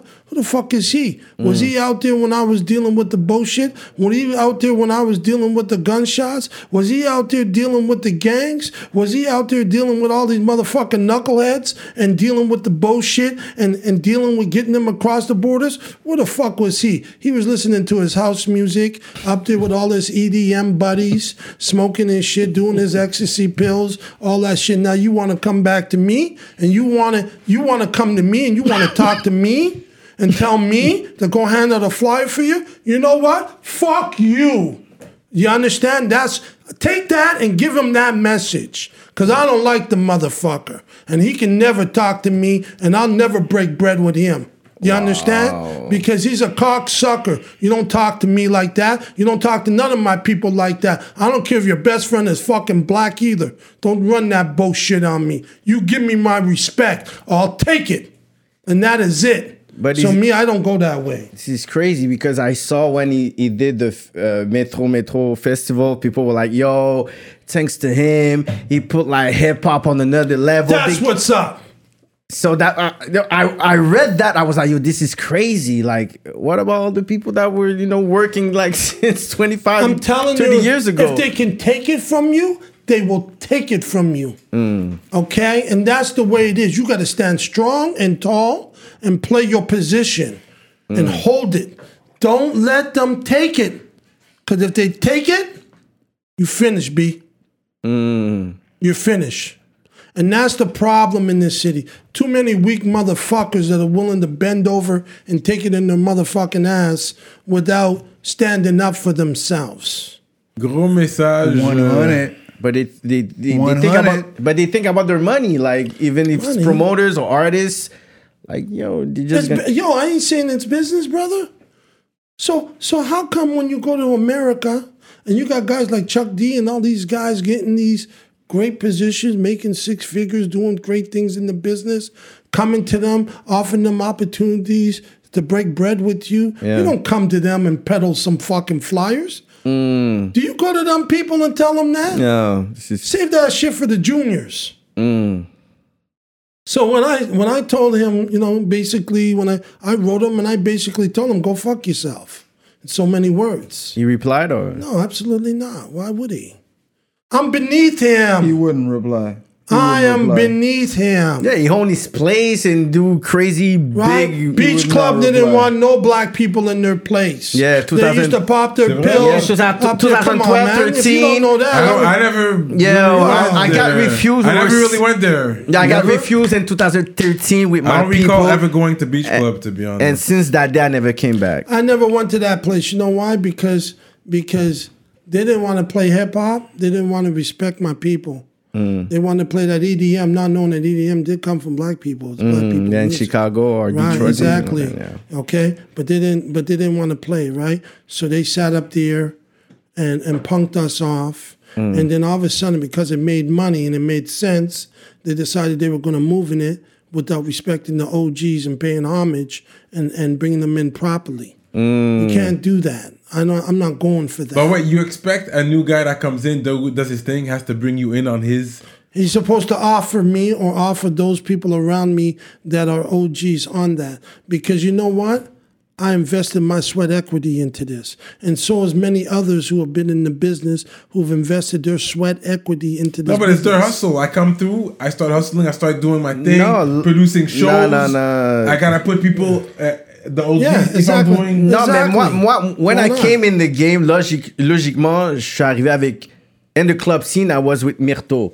And My then when I brother. did my, my. His brother. Yeah. So, fait que tu sais, je travaillais avec Myrto 2013, 2014, 2015. You see? OG. My, my Fait brother, que moi, my brother. fait que quand moi j'étais plus jeune, j'étais avec Mr. Vane et Myrto et Tommy right. Knox. So, quand moi j'ai commencé à faire mes events, Mm-hmm. j'ai amené Myrto as a partner. And then I was with Sales and Myrto. Ensuite, quand j'avais des affaires de mix, j'ai dit, yo, I need you, Myrto, to mix my stuff. J'aurais pu contacter n'importe quel, n'importe quel studio. Mm. J'ai dit, you know what, Mr. Vane, I'm gonna put you on. Ensuite, quand j'avais DJ Shadow pour mes interviews, je je checkais DJ Shadow. Shout So, out to Tommy Knock and Mr. Vane. So, j'avais pas. Là, I didn't have to do it. Tu comprends? J'avais 22, 23. I didn't have to do this stuff. So you need an OG But you went the right way. You did the right thing, though. You did the You know- right you know, thing. So what you're You saying see, is you need an OG cosign You to do your thing. You don't need an OG. You have to do it It's a by matter of respect. respect. It's a matter of respect and the right way to do things. And, and you know that respect que Sales a fait à Ricky D. Ricky D saved one of my parties when we did Carucci. And, mm. you know, we had the venue. There were Yes, a sir. I wider pipe that just. you told, yeah. And Sales called you and like, you know what? I'm gonna call the guy You know- at the you know- arena. And in less than 24 hours, You you, changed. booked. Yeah, yeah. You know that concept, And we- that concept of generational wealth they uh, keep talking about? Mm-hmm. Well, it's not necessarily just your kid. That concept of generational wealth Yep. happens in that relationship between Exactly. us OGs and the YGs and the and the, how we can sit across from each other. See, Ricky is my OG. Preach. Uh, they Yeah. call me This a triple. OG. This is a big talk they here. Call, they call me a triple OG, but I used to go to Ricky's parties. Yeah, and learn. I, we met in the Blocko era when I Oh, was yeah, just a stick, when I was just a stick up kid, right? Now, mm. now we have this relationship that go over thirty years, and we still do business to this Yeah, day. Now yeah, we yeah. do projects together because there's that symbiotic relationship that happens when I could pass on wisdom connections, and all this. experience. Yeah. You can, I can call you and say, mm. "Yo, what's hot on the streets right now?" Yeah, yeah, yeah. Like you tell me, like I, I, I might not know. Like I'm busy doing real estate deals. Yeah, like, yeah. like like I'm in Haiti building a hotel. Yeah, yeah, yeah. Tell what's what's going on in What's- the streets, what's good? KK. Yeah. You know, or you, you needed my brother Miro. Shout out, shout out, baby, baby, bro. Yeah, shout out, bro. Right, Free Sam King. Mm. Uh, when you needed him, he was there for you. When when Always you there for me, when, man. When you needed Rick for that for to rent that club, you were able to call Rick. Yeah, yeah. That was a well, big that's move, yeah. passing on generational wealth, people. If you remember anything I said, remember that on Yeah, That's yeah. OG Can't Do told you that. Yeah. Yeah. You know, at the end of the Preach, day, I ain't telling the man that he can't do his thing. That's not what he said. That's not what I'm saying. C'est le disrespect that came with the, that. It's the disrespect Put of respect coming on at my that. name, yeah. You know what I'm saying? Respect the architects. That's- that's you, a principle you right gotta there. do that. You know, Yeah. if you don't do that, right? We lost rock. We lost jazz. Mm-hmm. We lost blues. What else do we need to lose? Mm. For motherfuckers to wake the fuck up. Gros talk. Yeah, I What hear else that. we need to lose? You just tell me, and then, Yeah, and I yeah. understand, right? I get they're it. trying to they're trying to get reggae, but they, but it's Yeah, a little were- bit. it's It's, too but it's coming. It's coming though. It's coming. They, They're try trying to take Afro beats though, but it's really Yeah, crazy because yes. it's Afro beats, so I don't know how you're gonna They're do it. They're trying to get compa. Right now, Sweet Micky just signed a deal with Live Nation in Europe. Right? Oh, they did. El uh, Presidente. Yo, yo, it's hmm. coming. It's coming. Oh, they're gonna take over kompa real quick. Well, they're gonna try, but they're gonna realize That's a harder business. Yeah. to That's a tackle. hard enough to crack. When That's they a start hard dealing enough with- to when they crack. start dealing with Parce que c'est peut-être en bas déjà. HMI is already fucked up, so you you guys are just gonna say, okay, this is really crazy. HMI vont savoir, yo, wap kon George. Yeah, yeah, they're gonna say, okay, this is so crazy. Yeah, you understand? But they but they're gonna try. It, it don't gonna mean try. they're gonna succeed, but they're gonna try, right? Yeah, but this is big if he signed but- for real. Yeah, he signed. It's done. He Signed it. It's Wow. done. If this COVID wasn't here, you're gonna about to see some serious things come true. Cause I was about to do a show with him and some other of my brothers. Straight up. Yeah, in the city. You had big plans for two, uh, for 2020. Yeah, actually. you know what I mean. Everything got derailed right now, but it's okay. You know what I mean? Just more time to practice. But is it pushed like for 2021? Well, you or- know, whenever the COVID's done and we can Si get back to business. Inshallah.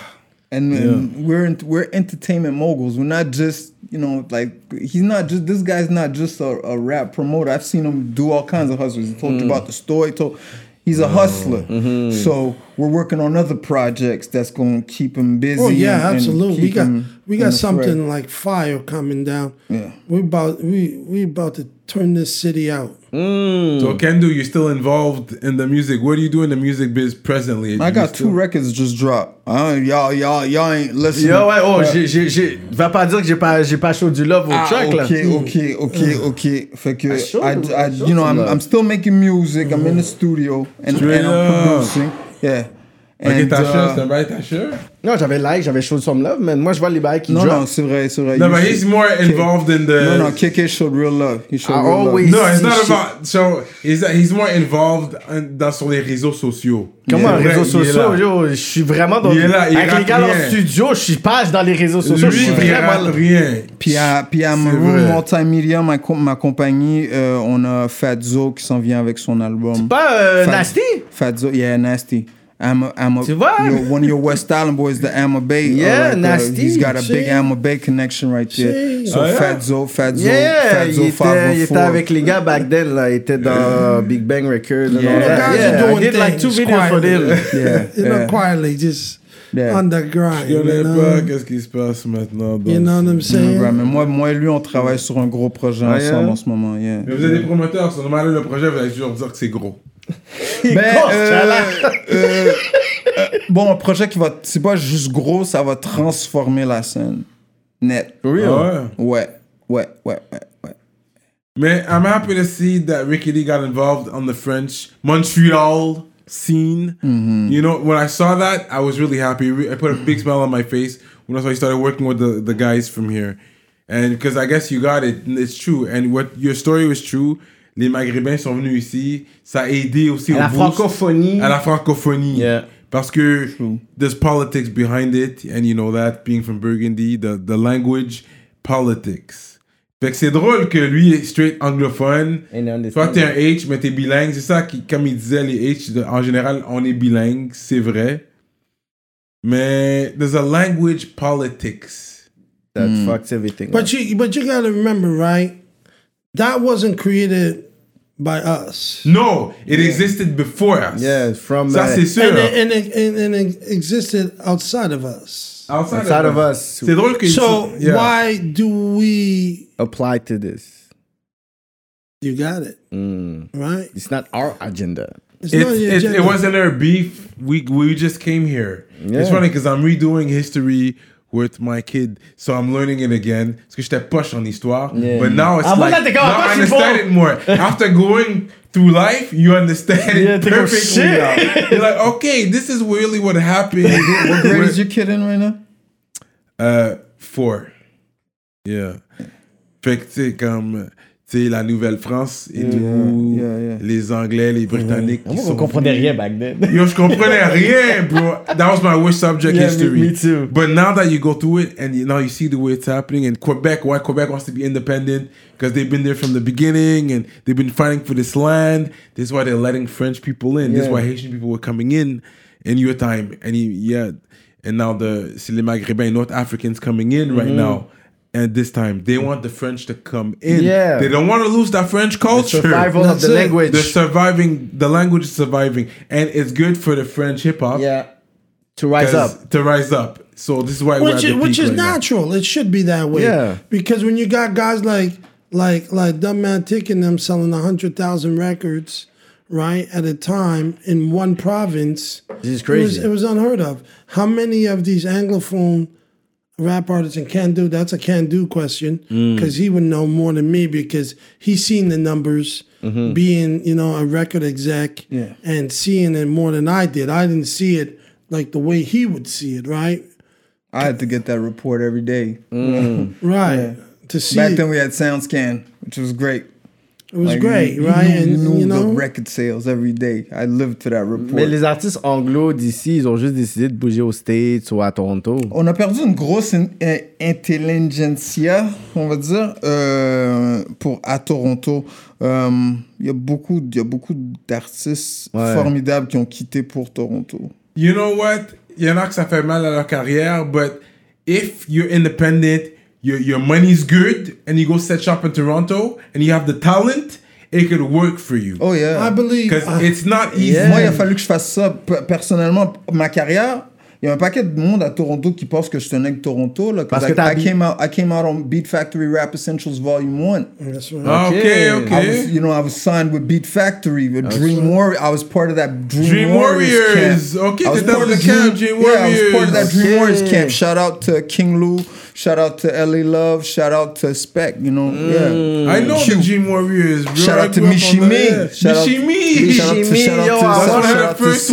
Yo, she's So- gonna come at rap politique regardless. Queen Oh, of rap. She I would She- love she- that. Yeah, and she, sometimes she replies in French. You merci great. beaucoup, and I'm She's like, yeah. She's great. She She's just dropped an album She's recently. great. She's my big sister. And, Yeah, yeah. Michie Mee, Queen of Rap. beautiful, C'est mes, c'est mes mentors. C'est mes mentors. yeah, yeah. Vraiment, She's elle, And she's sweet. She's She's the great. she's She's the the- great. Ah, She's yo, the great. so remember She's the days. madrina Yeah. of, of Canadian rap, man. She's like Ça, the Master T godmother. days. You met Master T? Yeah, I met Master T. yeah? Yeah. man. You know, I did a lot of business in Toronto back then, and, and a personal mentor of mine was Small Axe Ivan Berry, who's a legend. Uh, Yes. You know, he taught me a lot about the He's business. He's a legend in the music industry. Yeah, he's, c'était lui, he's a legend. originally he was uh he was Ice T's uh road manager during Oh, the word. Power days. Yeah. Then after that, he's the one that managed uh Michie and LA Luv. Then he managed Dream Warriors as well. Yeah, he's he was- he set up.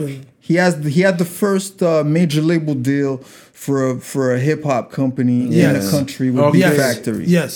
So, here's a question um, before we run out of time here. Yeah, Who's the GOAT, the Canadian the Canadian or Goat, The, the the Canadian- Canadian. Goat. Goat, goat.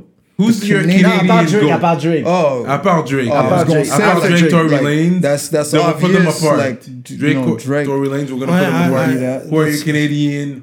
Or you can do a top three if you want. If the you're, Canadian goat. But I would like a Like Canadian as far GOAT. as skill, or we- like that's what we skill. You're Canadian Maybe GOAT. impact skills. You're a Canadian influence. GOAT. Wow. Okay, I got, I got me. I'll answer that. Uh, I got to give it to to my my big brother King Lou from Dream Warriors, man, because he was a he was a top MC and he was the one of the first to do the thing with Gang Starr and like, Yeah. I mean like Straight up. they Okay. were, you know King Lou from Dream Warriors. you was- want you was want to go one. next? Maestro Fresh Wes. I was gonna say the same thing. Maestro Fresh, Fresh Wes. Wes. Yeah, man, Of course. I said I said Dream C'est Warriors. Maestro I Fresh said Wes. Dream Warriors, Mais Dream too, because in my era, in my era, they were the first platinum rappers that that yeah. Mm. I mean, they were platinum when when Yeah. when they were platinum before anybody else. M- Maestro mm. was platinum here. They were platinum worldwide. Worldwide at that time. So- But yeah, it was so a I different got, vibe you know- though. It was a different vibe. It- yeah, it but was, at the same time, it that's your camp. You're a little biased on that because it's your Yeah, camp. a little biased You on little biased. Yeah, a let's little be real. biased on that, but they're they're Let's pioneers. be real. They're, they're Yeah. real But no, they're they're they're pioneers. Mm-hmm. But you know what? I was gonna say Maestro Fresh Wes. Infinite was dope. Oh yeah, yeah. Uh, we do we have to go all the way back like that? Like But me and this, we said goat. Goat. So We you said can go goat. like new schools So or old Maestro, school. Maestro. He said his. Now you.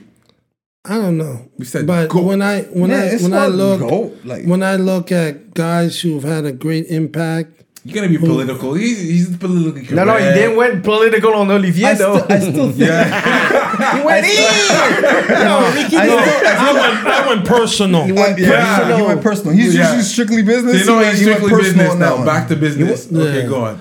I- you know that's that's a that's a tough one for me because my when you said that to me, the name that popped in my head, Hmm. whether he can be a goat of mine or not, was Imposs. Straight up. Oh. No, this is a very good answer. This And I and I and I Yeah. like I liked his raps in fr- in English. English I and thought- French. and in French, French. he killed it. Both. He killed it. He was he he's one guy Yeah.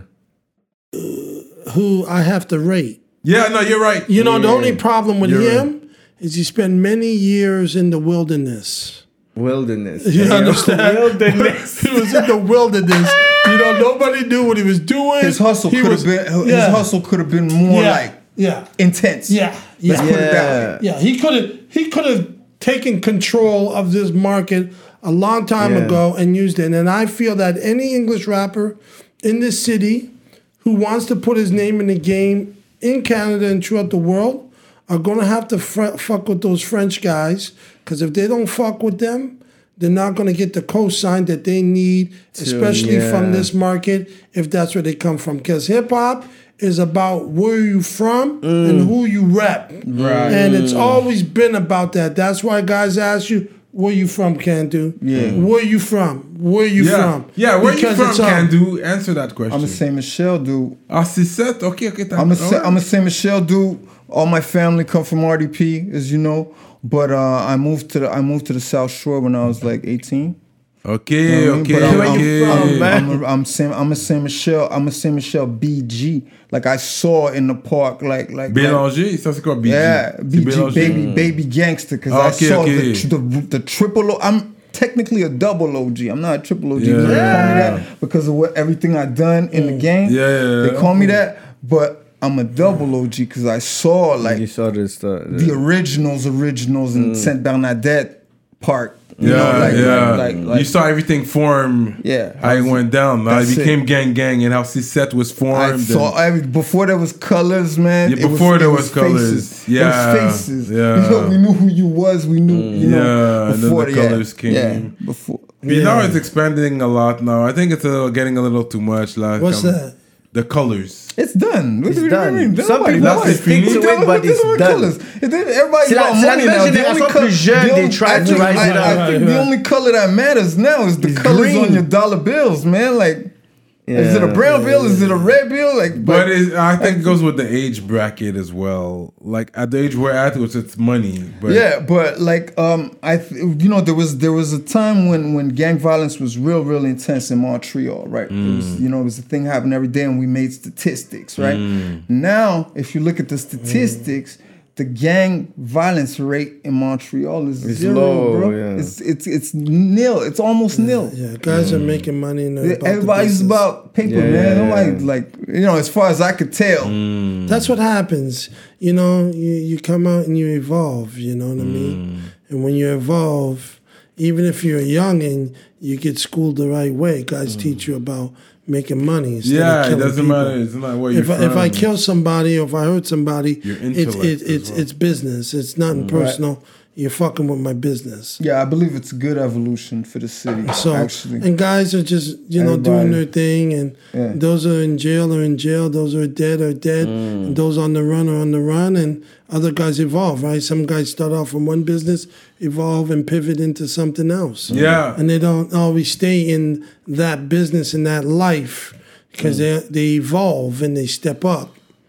You know, I like to mm. send a shout out to my Layers King. Yeah. yeah. Layers King, so this King. is in Montreal. This yeah, this was Black Lives Matter. Mm. So you know, and uh, Layers Kings, they they they put it together for me. It was my idea. How many people came out for that? shout oh, out to man, Hustle. man, yeah, it was about a hundred thousand. Straight up. It was a great moment for Black Lives Matter. It, you know, it mm. gave us an opportunity, black, white, and everything else in between, it was, yeah. Everything it to to come out and represent the people and show that there is people out there mm. who do have respect for us, mm. who who do value us as a people and mm. as an individual.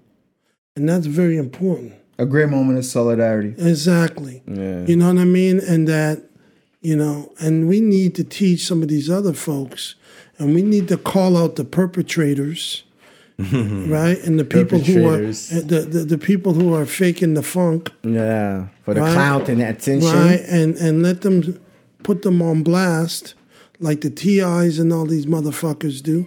Mm. They put you on blast when you step out of pocket. Mm-hmm. They put you back into the pocket. And we And need that. and we need that because if we don't do we that, that. things would be very different if that because because in the 90s we believed in that if if if you if you didn't if you weren't doing it right on the stage you get Yeah. snatched off a stage Yeah. Yeah. if you weren't doing if if um if uh, a media say, let's talk about the media, right? Yeah. You guys are media, right? If a media wasn't doing the right thing, a hip hop media, let's you mm-hmm. know, just uh, you know, the the mainstream media would have you mm-hmm. arrested, right?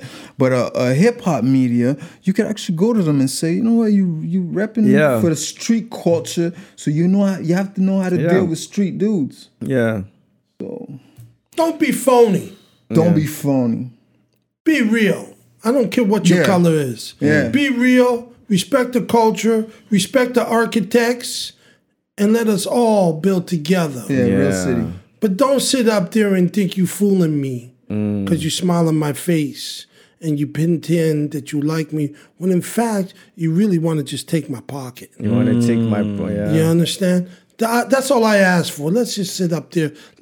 Yo, there's enough. There's enough cheddar on the table for everybody to eat. Right. Why we gotta go down that way? Why we gotta? Why we gotta be like that? capitalize on the culture. Yes, let's let's everybody eat from the from the the, the food we put on the table. Why you want to what's serve me? up. Co- why you want to give me crumbs while you eat the loaf of the bread? Yeah, yeah, yeah, yeah. Why do we need to go that way, my Yeah, brother? yeah. Right? Mm. Right? I hear that. I hear that. You know what I mean? You guys are sitting up here, you doing something for the culture, you're investing your time and energy, you're putting your sweat equity. You got people that are out here, devoted white people that are that are part of the culture that believe in what you do and give you and give you the opportunity to do what you gotta do here because they respect you. They respect your grind and your desire to elevate the culture. So why can't we all just get along and go along? Why do we have to sit up there and feel we have to take mm. when we all should be giving towards one another? That's all I'm saying. So if you have to fill out an application, you see black, white, other. Which one do you check? I check other, 'cause mm. that's what I am. Mm. But if you ask me what my orientation, what culture I follow, where do I come from, and who has raised me and educated me, then I have to say black. Mm. Is everybody racist? Or are you from Racism is about money. This is your talk. See, power. It's power. Racism It's is about, about, power. money.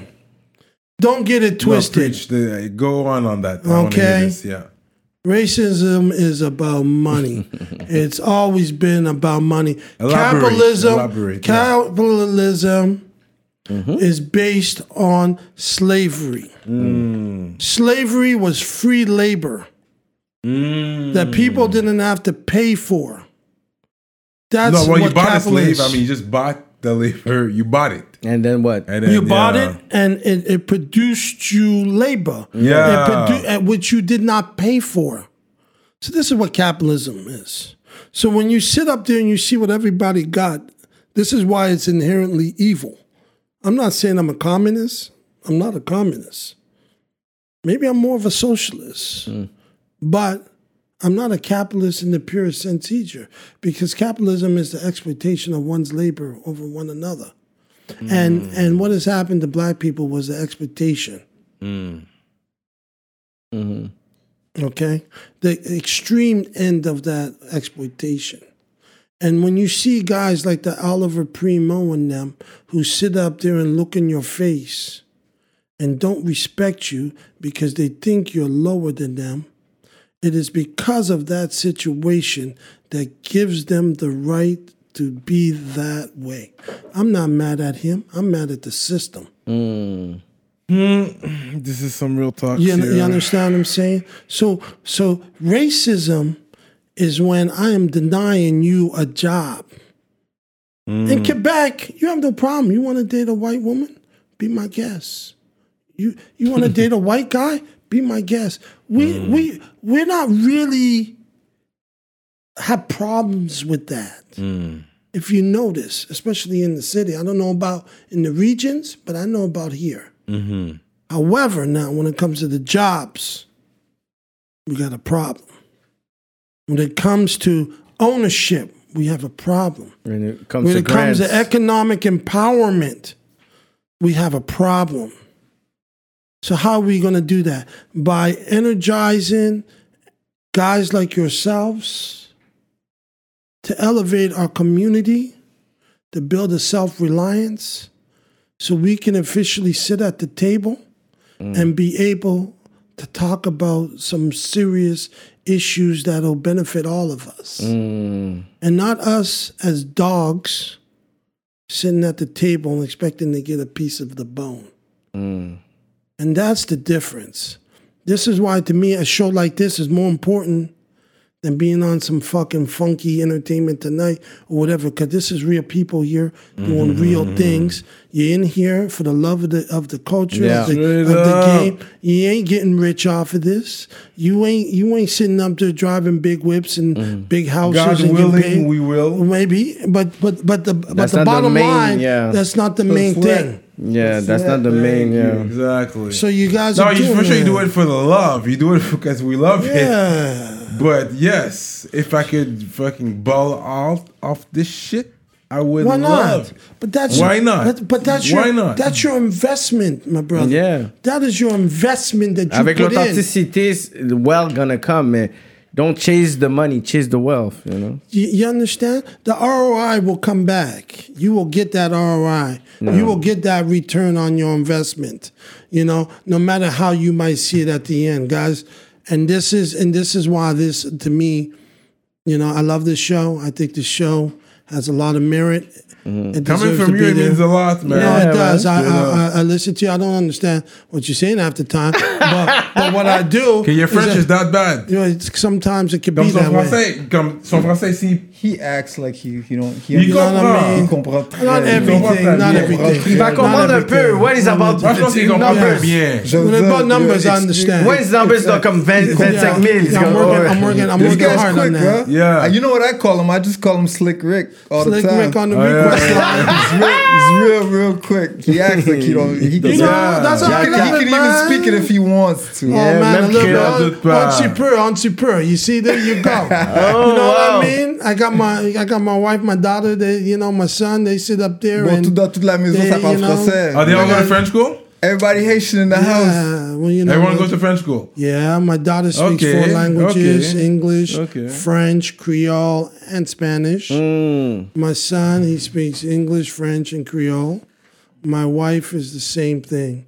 I'm the only fucked up one. Damn. Well, you keep the English going, so they all speak English. Yeah. So you know what I mean. I wish I could have spoken because if I could, then I'd try to run for mayor of Little Burgundy. Oh. I would give I would give Dominique Anglade a run for her money. 'cause- you know what I mean? Because you know, Anglade France, ouais. You know, you frappe know. Anglade. you know how she is, I right? hear you. I hear Shout out to She's from, Dominique elle a, Anglade. elle a rep, uh, Shout out to Bur- Dominique Anglade. I went to school I with her. know. you. You went to ouais? school. Yeah, I'm Okay. private, I went to She private looks, school she with looks her. cool. She's good people, man. She's cool. I'm t- I know her from from from a young girl. Yeah. Elle a un petit Growing up, désordre, je connais un petit toute sa côté famille. désordre. Non, non, elle n'a jamais été désordre. Non? Elle euh, est une bonne, une bonne, une bonne, Bonne fille famille sage. bourgeoise. Une bonne, fa- une bonne, une bonne fille sage. But like she's good people. Yeah, and, she- and anybody that thinks because she had a, little, you know, you had a- whatever good privilège qu'elle a eu comme si Yeah, elle, elle yeah, connaît yeah, pas yeah. le struggle, she knows. She knows the- struggle. she knows the the she knows she knows racism. She Yeah, knows what she lost her parents is. to the, She you knows know. all of it. She's one of us. Okay. Right? That's what's up. So me, I'm gonna have to shout out uh, les ministres. Those are people that follow Pa- us on your, your Patreon. Patreon people. Okay. Okay, you guys follow? Okay, he knows what's up. Come on, man. I stay, I stay in tune. Shout out à tous les ministres sur les Patreon, les rap politiciens et les rap politiciennes. I can't lie, I'm feeling nice right now. Check ses yeux, c'est sûr, man. Straight up. Il devient, il devient chinois à la fin de, Ouais, à la fin ouais. de chaque show. Toujours. J'ai remarqué ça. I still got a one eighth blood out there, you know? On that Asian side. Okay, so here we go. Shout out Meduse Mastering, Mike Zup, Nico Dupuis, YFX, LP, March Madness, EmpireDurag.com, L'Atelier Duo de Chef, Simon Bourque, 21st Century Kid, The Millennial Vision, DJ Flash, Charlie Scholes, Nibi 704, Z de l'Axe, Jivoire.com, Jonel Graphiste, Bugsy STL, Galton Célestin, Don't Stress for Better Days, JDMD et l'autre Shout out à vous. Shout out à Loud Village aujourd'hui qui m'ont gardé avec les yeux bridés. Ça, Qu'est-ce qu'il faut du- faire pour être un ministre Là, on Et- veut- et- et- et- Éduque éduque, euh, moi, éduque les autres? Pour être ministre, euh, il faut partager la force avec nous sur notre page Patreon en dessous de, du lien YouTube. Vous allez cliquer sur la flèche en bas pour voir la description. Vous voyez le vidéo, vous voyez nos Instagram. Vous allez voir Patreon. Vous cliquez sur Patreon et votre euh, carte de crédit de prêt. et vous allez pouvoir vous abonner pour faire partie des rap politiciens et des rap politiciennes. T'as vu comment je suis un good marketing? I set that up for you. That's good. So, partagez la force avec nous, man. C'est comme ça que, you know, on paye les billes. Mais euh, sinon, on est là. So, what's the final words here? And we're gonna have, we're gonna, it's gonna go on on the Patreon as well. C'est sûr qu'on va, on va, lui- on va pousser plus dans les questions parce que vous voyez, il y a quand même beaucoup. Il y a beaucoup de choses à parler. Il y a beaucoup de choses à quoi dire et puis peut-être on va, on va pousser sur le patinet qui parlait tantôt là. Quoi, ce gars-là? Euh, Sans dire de nom, nous autres on est ouvert à tout. On Tout est- l'avoir sur euh, un rap politique. Rap politique. Actually, il a Shout out, dit, il je sais que pas. tu viennes de à rap politique Non, non, non, c'est juste, non, juste par Zoom, il a dit. So, anyways, on va So, parler de ça sur. euh, ça, c'est Patreon Talk. Patreon Talk sur les, les, This is. Patreon talk. Yeah. So, what's the final word now for the people uh, before we end? Uh, man, final word. There ain't no final word. Just, just, just keep doing what you got to do. Keep your eye on the prize. Young youngins out there trying to get into this hip hop The, fu- game. the future promoters that want to get in the promotional game. What's the talk on well, that? you know, well, you know, right now there's no talk because there's no game to be talking about. But that's, hmm. you know, with the whole COVID thing. But that's going to hmm. end soon. Hmm. And you know, just you know, you, if you're gonna do these shows, you you got to be passionate and you got to know how to put together budgets. And you got to go out there and get the prize. You know, I just like to send a shout out there to my peoples to all my folks out there that I grew up with, people I meet every day that love hip hop, mm. that want to be part of hip hop, Yes. want to be part of black music, mm. n- no matter what it may be. Whether you're black or white, Chinese, whatever you want to be. Mm. I send a shout out out there to all yous, because without yous, it would just not go to the levels as it's gone today. And I'm happy to sit up there and to see that French rap has risen to heights that I could only dream. I thought was going to happen many years ago with the Muzions and the dumb man Dubmatiques. Yeah. Everything goes in steps. Right. You know, it, Yeah. was, it was a step. It was a towards step towards. What, Yeah. what's, what's happening now? And now we, we, you know, we we're witnessing the golden age of hip hop. right Yes. now. I, I- thought that I- was the golden age. See, I see me. I, I still, I still don't think me. In my opinion, right? My humble opinion, I don't. Yeah, I don't even think we're in a golden age yet. Yeah. I think, um, Quebec hip hop, Montreal hip That's hop. I'm not going. Montreal hip hop, go on. Montreal hip hop is still in its infancy. C'est ça, ça. c'est- Ça fait ça. juste commencer. Voilà, jusqu'à temps- d'accord avec jusqu'à ça. temps qu'on ait un homegrown act ici qui a pris le monde entier. Yeah, yeah, yeah, yeah, yeah, je suis d'accord avec ça. Montréal est dans tes top villes, là. Tu fais une liste des top 10 villes du monde? Du monde, Montréal Top est dans 10? le top, dans le top 10. Dans, dans les plus If I was grosses- big headed, I would have said top 5.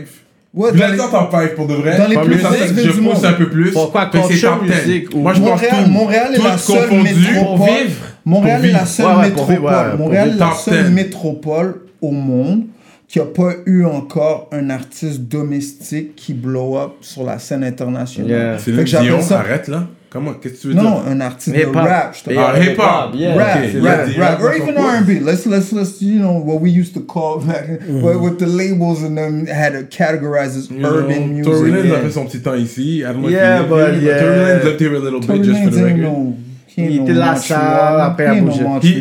No, I'm just saying he lived here. Oh, did he? Yeah, let's sound. Oui, mais même. Euh, He lived here Même a little bit. Azealia, Azealia Banks. his euh, brother- He a doesn't, habité but he ici. never really rapped Montreal in any of his tracks. He When he never said did. Canada, C'est I'm ça, good with that. il y a He jamais said vraiment- Canada. Mais je te parle, He je te didn't parle. just say quelqu'un- Toronto. quelqu'un- He said Born- Canada. born Quelqu'un and qui va raised. dire yeah, Mount Real City Born zit. and raised. Ouais, Mais- Quelqu'un qui va dire Mount Real City zit. Mm. On l'a pas. On l'a pas, on l'a pas encore eu. Fait que je- pour moi, because I'm a numbers Mm. guy, jusqu'à temps qu'on ait ça, Montréal est encore dans son enfance. Je suis d'accord. Puis, oh, puis j'appelle Amy ça- j'appelle- is doing j'appelle- it right now. He's Yo, the one that's I, doing I, I it. love how he's doing it. Shout outs, shout outs to, to Enema. Because, you know, Booba share his shit, everybody, you know what I mean? Yeah, So- Shout, cool, out, but- shout but out to, shout out to everybody that's doing it, mais jusqu'à temps qu'il y ait un artiste domestique ici qui a blow up à l'international, International, yeah. Montréal est dans son enfance. Yeah. J'appelle ça, j'appelle ça the last frontier of hip hop parce Yeah. qu'on est la You know. seule métropole majeure au monde qui n'a pas encore eu ça. Mm. By the way, even a little market Well, like say, I'd rather see that even than les Canadiens de Montréal gagner. If I have to choose between both, le, un Montréalais hip-hop or les Canadiens de Montréal gagner, I'm going to go for Montreal hip-hop. Oh yeah, for sure. But I would love to see Montreal Canadiens win. That, for sure. That, those But, are two, you yes. getting drunk because those two are completely two different things. No, but just, we're, we're just talking. Yeah, I mean, they're two different because it's Montreal. Ça continue Patreon Montreal. anyways. It's Montreal International. If we win the Stanley Cup, it's still mais il y, a- il y a international. le talent. À, à quelque part, ici, à un moment donné, it's gonna happen. It's gonna, ça, il va avoir un artiste. qui va- Juste, il il y a eu une maladie sous longtemps que le Montreal Hip Hop a eu. Yo, I'm gonna be, I'm gonna be the one to put the city on the map. Put the city on the map. It Until today. ain't been done yet. I, I did, I did it in nine. You know, I did it in '95. In '95, I did it. Bright Lights, Big City was big enough, a national song Yes. that Montreal's eyes, like people were like, "Oh, checking for Montreal hip hop." I was the first one to do it, but I'm talking about worldwide. But what happened after you can't do there was no real follow ups. oh yeah, and that's what follow happened. for me. And I had, when, I had and then when business to because take there care was there was no follow up from other people Yeah, from like other yourself. people. Yeah. And and that's the that's that's the Mais reality. Bless a fait ses trucs. Bless a fait ses trucs. Mm-hmm. Bless, bless, bless, bless est dans ma tradition Yes. en fait. And we're gonna end it like that. Now we're gonna go on Patreon. Mm-hmm. We're gonna leave it like that. You guys mm-hmm. said your talks. Rap politique. Allez checker yeah, we out, Patreon. man. God bless. and we man. out like God that. bless, fellas. God bless. God bless.